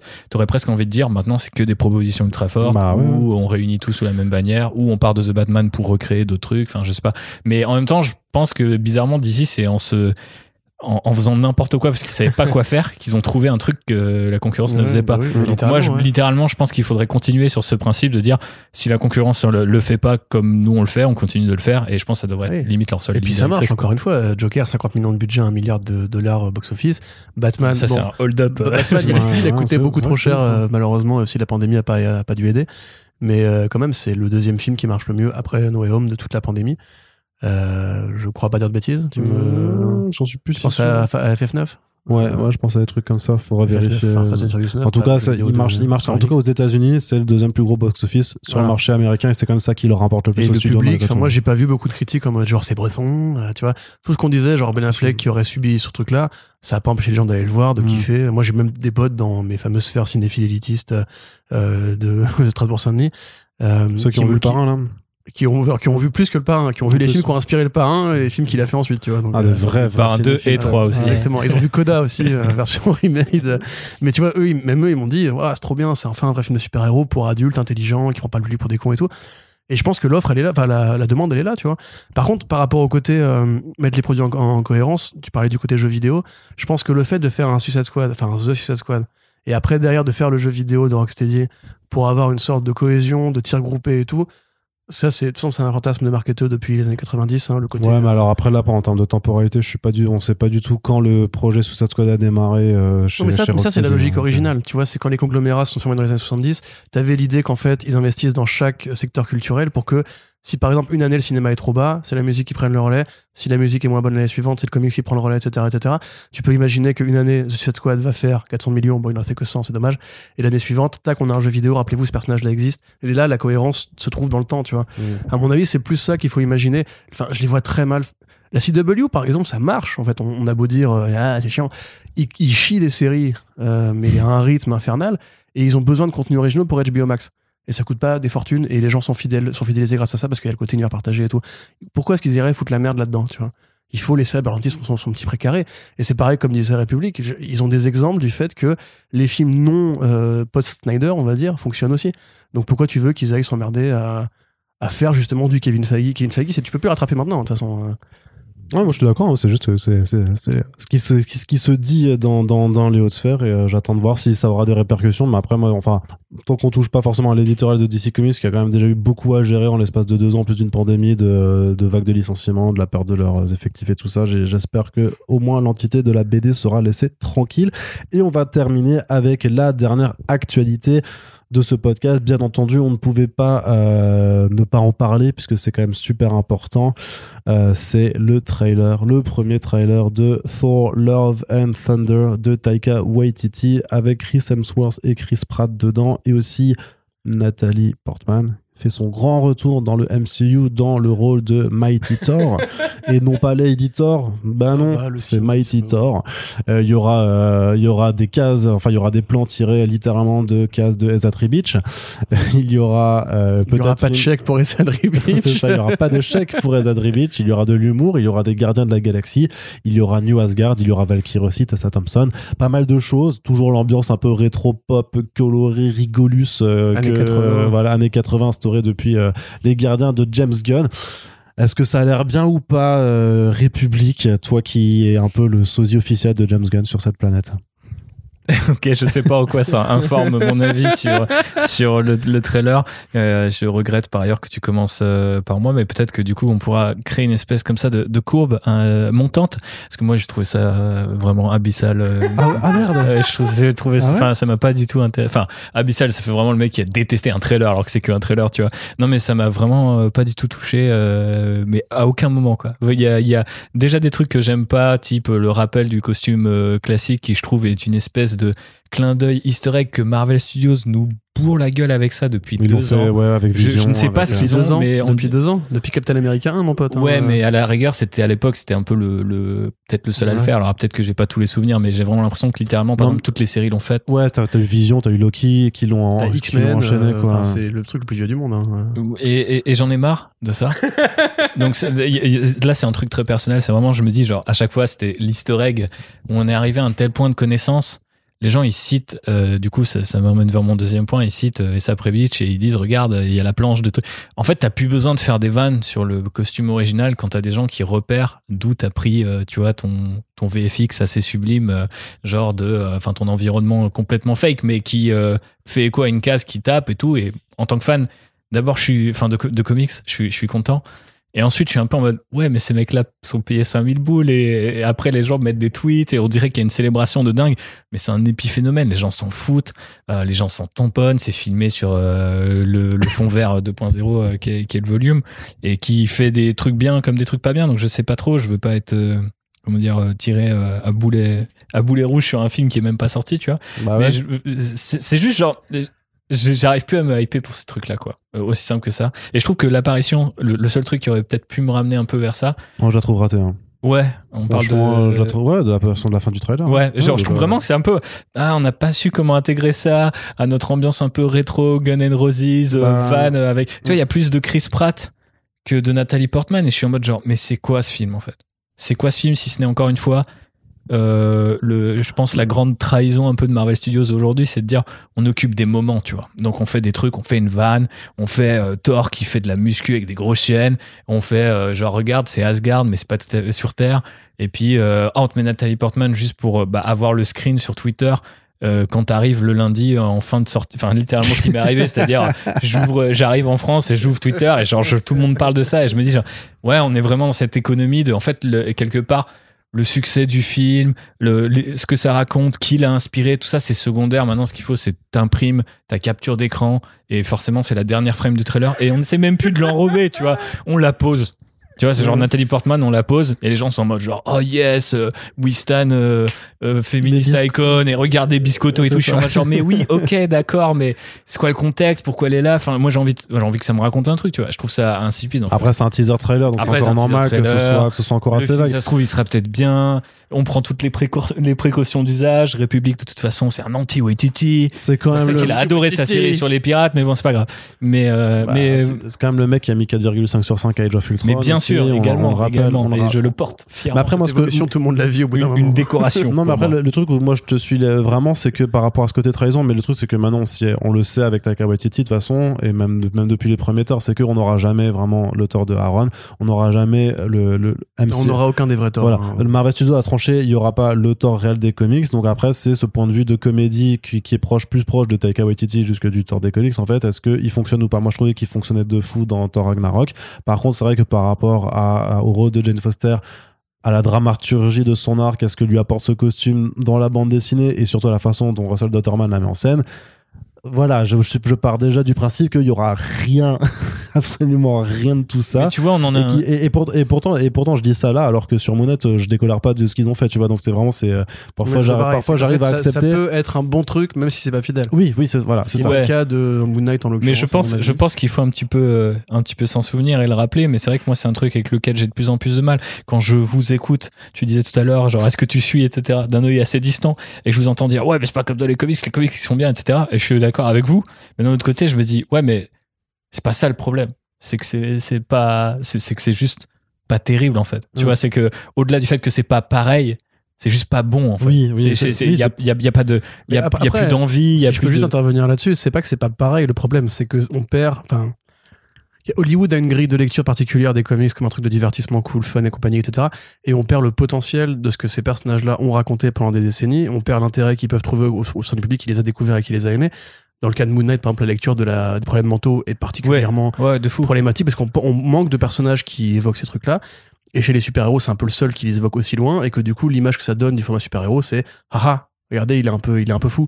Tu Oui. vois, et ça, par exemple, c'est problématique. Dans Mais le cas de Thor, euh, le problème, c'est que il y a une grandeur épique, il y a un souffle, il y a un univers qui est riche, mais un la Star Wars, tu vois, justement, avec différentes factions, des royaumes, une technologie qui croise un imaginaire plus ancien, etc. Et en fait, ils arrivent pas, ils ont pas réussi à trouver une formule. Et à la fin, en fait, quand Kevin Feige finit par se dire, peut-être qu'il faut qu'on fasse ce qu'on sait faire, du turbo débile, fun, avec un- un- une générosité dans les concept art, dans les visuels, dans les costumes concrets et tout. Et du coup, ils ont trouvé Waititi, il sait, il sait faire ça, tu vois. Ouais, Moi, bah, je moi, reproche pas de, j'ai bien kiffé. Je lui reproche pas de, de faire ça, mais ce que je reproche, et en fait, ça, c'est plus euh, aux, aux overlords de Marvel Studios que ça s'adresse qu'à OTT ou à Hemsworth, etc. Mais c'est plus maintenant, le point de comparaison, il est biaisé parce qu'on voit, euh, par exemple, euh, le costume de Mr. Knight, on voit le costume original des comics, on voit la planche des sabres. C'est-à-dire que on ne fait plus d'efforts de- d'adapter. On reprend directement et on fait quelque chose qui est qui n'a plus qui est vidé de sa substance en fait par rapport à l'original. C'est-à-dire pour moi le juste meilleur, le visuel sans le de- sans pour moi le meilleur hein. exemple c'est Hawkeye. Tu vois quand tu pompes à ce putain, point ouais. un truc pour raconter quelque chose de différent, tu te dis, mais pourquoi t'as pas juste fait quelque chose de différent, quitte à ce qu'il y ait un clin d'œil à cette BD, tu vois Bah, ça, c'est facile, c'est juste pour se mettre, puriste, euh, mais- c'est pour se mettre dans, de leur côté les fans de comics qui justement vont tout de suite faire ah putain ouais c'est la case de Beach. Moi, je l'ai, C'est un peu triste parce que observé parce qu'à chaque fois, parce qu'après ça a pas, ça a pas loupé tous les sites ricains usuels. Ils ont fait euh, this plan from the trailer is uh, absolutely comics accurate machin et voilà. Et Mais ça, ça- du coup ça, ça- met tous les fans de comics. euh, c'est à dans- quelle valeur en fait que ça soit comics accurate Les premiers Ça- films Marvel Studios, la ceux valeur, qu'on aime, la, la la valeur, c'est que du coup, accurate. ceux qui ont lu des comics, ils vont aller voir le film. Et c'est tout. Ils vont Ouais. dire, ah oui, c'est cool, ça a l'air si du coup, on peut, on peut revenir sur la courbe dont parlait République. Moi, Oui. j'ai quand même bien aimé le trailer. Oui, Euh, oui, Et oui. je vais passer euh, d'ailleurs mon voilà. micro à un autre guest qui va peut-être. Yes, euh, laisse-moi le, pré- le, le- relever non, mais la je vais lui passer, t'inquiète. Je fais, je fais juste un, un tour rapide. C'est que je vais justement, juste le, donner le, le marteau en fait. Mais non, mais en fait, au niveau de la longueur du câble, je sais pas si ça passe. Ah si si regarde. Vas-y, tente. Ok, faut que, je, faut que je croise mes jambes, du coup, je suis pas content. Donc, euh, ouais, euh, pour résumer, moi, je trouve ça bien. Pourquoi? Parce que, en fait, j'attends plus rien de Marvel Studios, plus rien du tout. Autrement que du Marvel Studios comme ils savent faire, et je trouve en fait que cette espèce de petite saga cosmique qui part de Guardians 1 pour aller à Thor Ragnarok, donc des, des, des, des comédies, en fait, des comédies un peu coconnes sur des héros un peu broken, et la générosité euh, prise ouais. sous l'angle absurde et, et- et idiot de Marvel Studios, bah, jusqu'ici, ça m'a toujours marché en fait avec moi. Le fait de voir Chris Hemsworth dans cette espèce de rôle un peu euh, de daron maintenant, parce que c'est le premier quand même de la génération MCU qui est encore là. Euh, Tony Stark n'est plus là, Steve Rogers n'est plus là. Lui, il est encore là, et on sent que justement, il y a, un peu comme dans la série Loki, la compréhension que ça fait un moment, et que du coup, on peut s'autoriser à raconter un truc sur lui. Et là, il y a vraiment ce côté, bah écoutez, voilà, je suis plus un guerrier, j'en ai plein le cul. Maintenant, ce que je veux, c'est fumer des puffs devant les, cou- couchants avec mes potes. Même le côté, tu vois, on voit beaucoup les Guardians parce que je pense qu'ils veulent pas trop en montrer pour pas, déjà, pour pas énerver les, fa- les, les fachos. Euh, parce que directement, ça n'a pas loupé hein, sur Twitter. Ah putain, Jane Foster, c'est Thor, mais Thor, c'est pas, pas une meuf. Euh, du coup, ils nous montrent le côté Guardians parce que c'est là qu'on l'a perdu dans Endgame et qu'on le retrouve à cet endroit-là. Je trouve pas particulièrement la vanne avec Chris Pratt très marrante, euh, même si voilà, je pense que c'est aussi du. Ils, connaissent leur public, tu vois. Ils savent faire du. euh, c'est comme les bras de Jane Foster, tu vois. Ils savent exactement quelle communauté cibler ou quelle, catégorie de fans cibler. Ouais, c'est ça. Mais par contre, je te dis, moi, le, fait de côté un peu d'aditor, euh, qui quelque part même assume en fait d'avoir toujours été un mec paumé, quoi. Le, film, le premier film, c'est quoi? C'est un prince qui veut être roi. Il a, il a rien. Le deuxième film, c'est un guerrier un peu nordique et tout, qui est un peu mélancolique. Finalement, ils s'en sont pas servis. Dans les Avengers, c'est le bon copain un peu façon les visiteurs qui fait des vannes en mode genre, hey, les gars, on va, bourrer de la bière et tout. Euh, et après, dans le troisième, bah, c'est ouvertement un couillon, euh, beau gosse, qui a un pote couillon qui réalise son film. Et là, il y, a un- il y a un ce côté un petit peu patchwork de c'est quoi Thor, c'est qui? Bah, En fait, Thor, c'est juste Chris Hemsworth. Il a fait sa carrière dans le MCU. Ouais, plus ça. Ouais. Il adore faire de la muscu, du coup on fait des vannes sur ses gros bras. Et il aime bien Chris Pratt parce qu'il sent que Chris Pratt c'est un peu Chris Hemsworth 2 mais en, en plus cato. Du coup il aime bien le mettre mal à l'aise en, en lui disant hey, regarde on est gars tous les deux. Et du coup ça met Chris Pratt mal à l'aise, effectivement. Donc du coup moi je sais pas, je trouve qu'il y a un côté en fait, c'est un film qui est plus qui n'a plus rien à voir avec Thor quoi en fait. C'est un film Marvel Studios. C'est on a on a atteint ce stade de la de la saga où en fait oui il y a Essa Beach, oui il y a Jane Foster de Russell Dotterman. Mais moi, j'attends absolument rien de Oui, ce non, truc bah non, par rapport voilà. à, Non, à. Jason Aaron, qui est un run que je, je chéris. En plus, pareil pour Mm. Gore. hein. Je m'attends pas une seconde à ce que le God Butcher ce soit. Non, il va faire des vannes. Enfin, tu vois, c'est- on le sait tous, quoi. C'est- c'est Du compliqué. coup, ça, voilà, tel ouais. quel, moi je te dis, je, je le prends comme le nouveau Waititi avec le budget de Marvel Studios, une comédie fun avec des couleurs. Et tel quel, bah ça me va. Et du coup, la fin de la courbe, Tout à fait, puisque le marteau a été transmis euh, de République à notre deuxième guest dans, euh, dans, dans le podcast. C'est un, voilà, un podcast avec plein de surprises. Océane, tu es avec nous. Coucou. J'étais venue voir le débat présidentiel et je me retrouve à parler de Thor 4. Eh bien, parfois, la vie est faite de pleine de surprises. Alors, qu'est-ce que tu peux nous dire un petit peu, toi, sur, sur cette bande-annonce Bah, Ce qui est marrant, c'est qu'en une minute, j'ai retrouvé plus de, de Taika Waititi dans les thématiques que dans tout Thor Ragnarok, que j'aime bien au demeurant. Mais là, tout le fait d'être un peu à nouveau en quête, un peu d'identité, euh, on, sent qu'il y a, une sorte, limite un peu de mélancolique, c'est un peu crépusculaire aussi, euh, parce que quand tu vois cette bande-annonce, la première chose que je me suis dite, c'est ça le, le, le baroud d'honneur de Thor, qui va enfin savoir ce qu'il veut, et quand il va savoir ce qu'il veut, et ben, on n'a plus besoin de le suivre. Parce qu'au fond, euh, quand tu suis un héros, c'est pas tant pour voir ce qu'il est devenu que pour voir comment il le devient.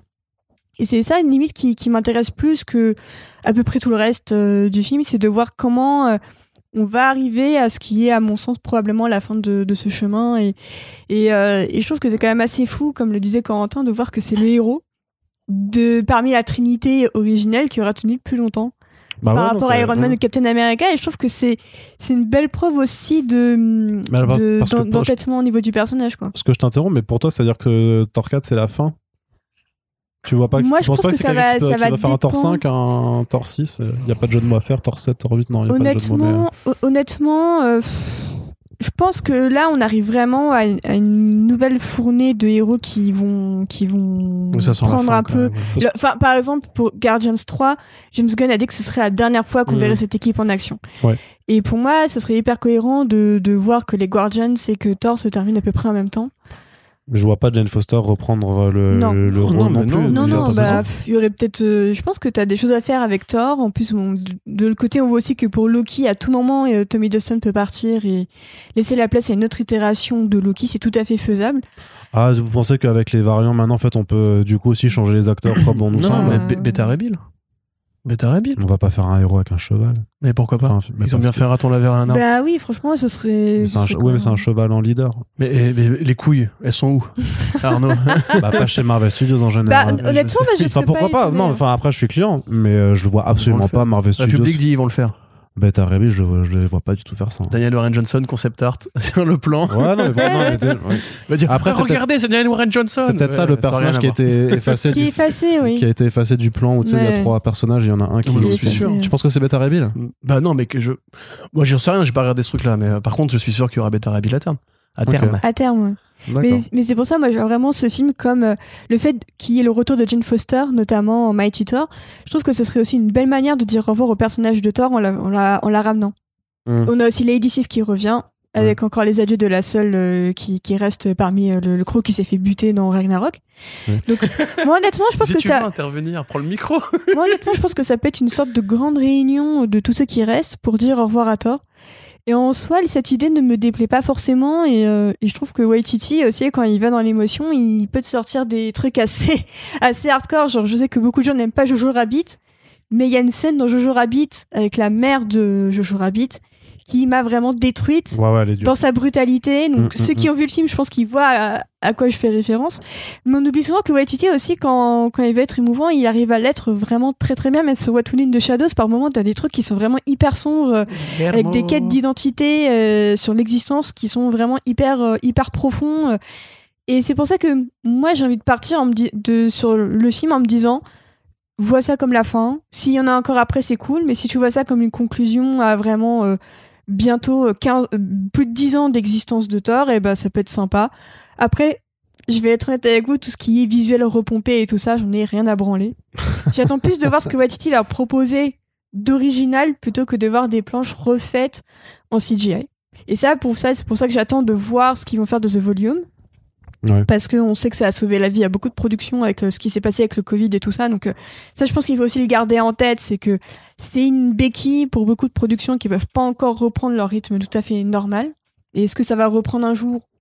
À voir Donc euh, moi j'ai envie de d'y aller pour euh, pour ça, pour dire au revoir un peu à Thor. Et j'avoue que euh, le, le fait de voir euh, Thor euh, gay pour euh, pour Chris Pratt, ça m'a beaucoup fait rire. Alors qu'en temps normal, je me dis bon, des des acteurs qui donnent de la thune à des églises homophobes, est-ce qu'ils doivent vraiment être gays au cinéma? Est-ce qu'on peut s'en passer? Je pense que oui. Mais en vrai là, c'est tellement drôle, surtout quand tu sais qu'ils ont rendu Star Lord euh, bisexuel il y a peu Dans, les comics, ouais. Moi, ça me fait beaucoup rire. C'est du troll à ce niveau-là. Moi, ça me fait beaucoup rire quoi. Puisque euh, Chris Pratt est euh, très chrétien conservateur et homophobe, euh, du coup. Et j'ajouterai juste un dernier mot sur Jane Foster. Oui. Qui est que euh, moi, j'avoue que j'aime bien son plan final parce qu'en plus, oui, c'est du moment et tout ça, mais ça fait des mois que son visuel est leak. Donc en gros, Sur des trucs dégueulasses. voilà, donc le voir soit en bonne définition à la fin d'un trailer où il y a des visuels complètement leakés, complètement dégueulasses, je préfère quand même la voir en action un peu dans, dans le trailer, surtout pour voir les gros biscottos qu'elle s'est faite. J'ai vu quelqu'un l'appeler euh, la Chad euh, Nathalie Portman et je suis assez pour cette, euh, cette qualification. Et moi, ça me fait plaisir de la revoir parce que j'avais rien contre Jane Foster, j'avais tout à voir avec l'écriture du personnage et non pas elle en tant que en tant qu'actrice. Donc j'attends de voir comment Taika Waititi va l'écrire et s'il va oser assumer les origines de, euh, de Mighty Thor. Ok. Et euh, République, tu voulais réagir Bah, je voulais juste féliciter euh, Océane qui avait réussi à me hyper un peu plus sur ce film. Ah, grâce à son- bah grâce à son voilà. argumentaire. Mais c'est vrai qu'effectivement, je pense que ce que tu dis n'est pas nécessairement dans la bande-annonce, mais plus dans le projet, peut-être aussi un peu dans le titre, Love and Thunder, qui laisse penser justement que c'est une conclusion, qu'il y a effectivement euh, le, ce moment, euh, ce que tu as dit est très juste, ce moment où il va trouver ce qu'il doit faire. Euh, bah en fait euh, du coup on va arrêter de le suivre euh, soit parce que le perso va mourir soit parce qu'il va laisser sa place parce que bah voilà il a choisi il sait à peu près comment terminer en tant que en tant que Thor ou juste en tant qu'individu. Et, c'est vrai que ça rappelle beaucoup ce que fait notre ami Taika Waititi à la télé ou au cinéma précédemment. Donc donc ça ça me hype un peu plus que, que les images comme quoi il faut Je pas suis pas se- responsable de ta déception si t'aimes pas. non non non parce que je, je me hype plus au point de tu vois d'être déçu par rapport à des attentes que je me suis créé en discutant Qu'est-ce avec que des c'est gens C'est un mais- t-shirt Thor que tu viens oui, d'enfiler. Il vient de mettre un Et- casque sur la tête. Et Il oui, sort je- son je- petit je- marteau. Je, c'est suis chaud. Non, non, mais c'est quand même cool de pouvoir aussi euh, se dire qu'on bah, on va retrouver des traces de ou des morceaux de ou euh, j'espère un peu plus que tout ça et un vrai truc assez consistant. Surtout quand on arrive au quatrième film, j'aimerais bien voir ça un moment chez Marvel Studios. L'idée aussi que on est arrivé à un tel point de confiance que le mec peut créer entre guillemets euh, son petit euh, ce- ce- ce- son, son petit trou à rat de, de tu vois de Trou de la- souris. le trou de souris, voilà, c'est la théorie du trou de souris qui est, qui est chère à, à cette soirée. Mais euh, effectivement, je pense que ça peut être intéressant à un moment de se dire ouais, c'est le quatrième tort. Euh, on n'a jamais réussi à le faire sérieusement, euh, ni à moitié sérieusement. Mais en fait, il y a un truc qui est né dans les Avengers où le mec était paumé, le mec était traumatisé. Et peut-être que là, on va lui offrir une conclusion qui est satisfaisante parce que Waititi arrive à faire ce genre de fin un peu douce amère et qu'on peut lui faire confiance. Par contre, si moi je vois le film, que je vois un peu tout ce qu'il y a dans la bande-annonce en mode regarde, c'est génial, on sait, on sait faire tout ça, et que au moment où euh, il y a enfin une conclusion qui a du sens et qui est un peu émotionnelle, il y a une vanne, Fan, ouais. je crame le cinéma, tu vois. Ouais, genre, mais attends, si tu regardes bien la conclusion de d'Iron Man et de euh, Steve Rogers dans euh, Endgame, qu'il n'y a pas de vanne, tu Mhm. vois, c'est, c'est, il, snap des doigts. Ils savent faire les mort, conclusions de leur personnage. Et pour Steve Ouais. Rogers, c'est pareil. La Ouais, scène, mais- On peut trouver qu'elle est mal filmée, font verre devant un lac, etc. Mais quand même, quand euh, eh, je cherche le fil de bouclier, ah, il est à Mais- qui Bah, Il est à toi et tout. mais Tiens, tu penses je- pas qu'il y avait un Ah, truc un peu- même, il y avait pas un truc un peu une espèce de pudeur un peu de dire c'est le film historique et on n'a pas le droit de faire de vanne parce que moi depuis j'ai j'ai pas retrouvé ces moments-là ces conclusions-là je Bah, les ai pas c'est- Ce qui est retrouvées marrant, c'est que si tu peux interpréter. Fi- film très clivant, mais si tu peux interpréter la fin de No Way Home comme un soft reboot, je trouve que la fin, avec euh, la, la séquence où euh, il trouve l'appart et où il secoue son costume, c'est très sérieux. Et c'est Mm. presque ce que j'attendais depuis deux, depuis deux films et demi. C'était de le. Pas de vanne, juste tu le vois euh, à l'œuvre faire son truc et sortir dehors. Et ça peut être une parfaite conclusion pour le Spider-Man du MCU. Ok.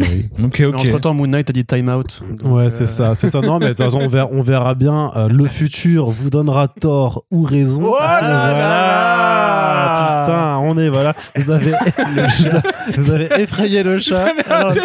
Non Et écœuré par la vanne d'Arnaud, c'est barré et renversé un petit C'est toi qui as renversé le fauteuil Non, non, c'est le chat, c'est le Ah chat. ouais, d'accord. C'est le chat vient de se barrer de renverser le fauteuil euh, en réagissant, en se cassant littéralement à ma vanne. C'est-à-dire que c'est pour ça que je ne serai jamais Team Chat Corentin. Mais en tout cas, c'est là-dessus qu'on va conclure ce podcast. Bah, merci beaucoup euh, Thibaut et Océane Bah, d'être venus euh, Bah, faire. merci, il y avait des bières, je suis rentrée, C'est hein. ça, bah, voilà. ça. Il y avait de la lumière. Moi, je m'arrête juste la lumière.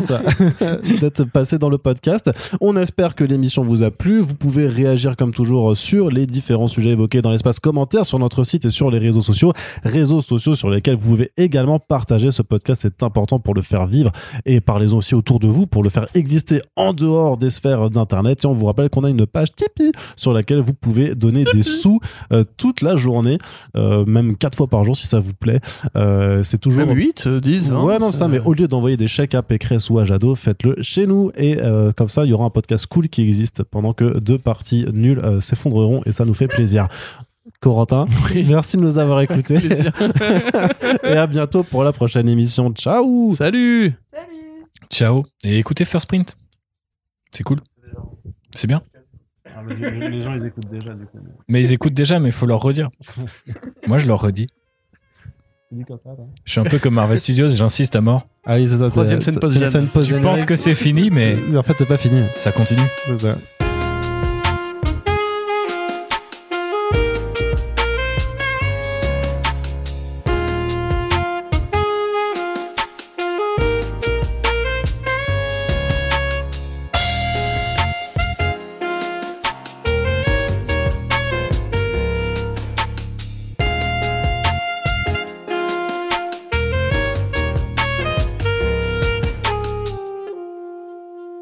Et dis-moi, Corentin, euh, est-ce que tu as regardé le dernier épisode de Moon Knight? Ça a l'air super bien, je vais regarder tout de suite. Oh putain C'est quoi ce twist? Oh, c'était vraiment une masterclass. Mais putain, depuis le début, j'ai suis fait berner Oui. Qui sont forts Ils sont trop forts. C'est Marvel C'est Marvel, j'adore. C'est vraiment meilleur que Vol au-dessus d'un nid de coucou. Oui. Tu vas pas le garder, ça? Si, bien sûr que si.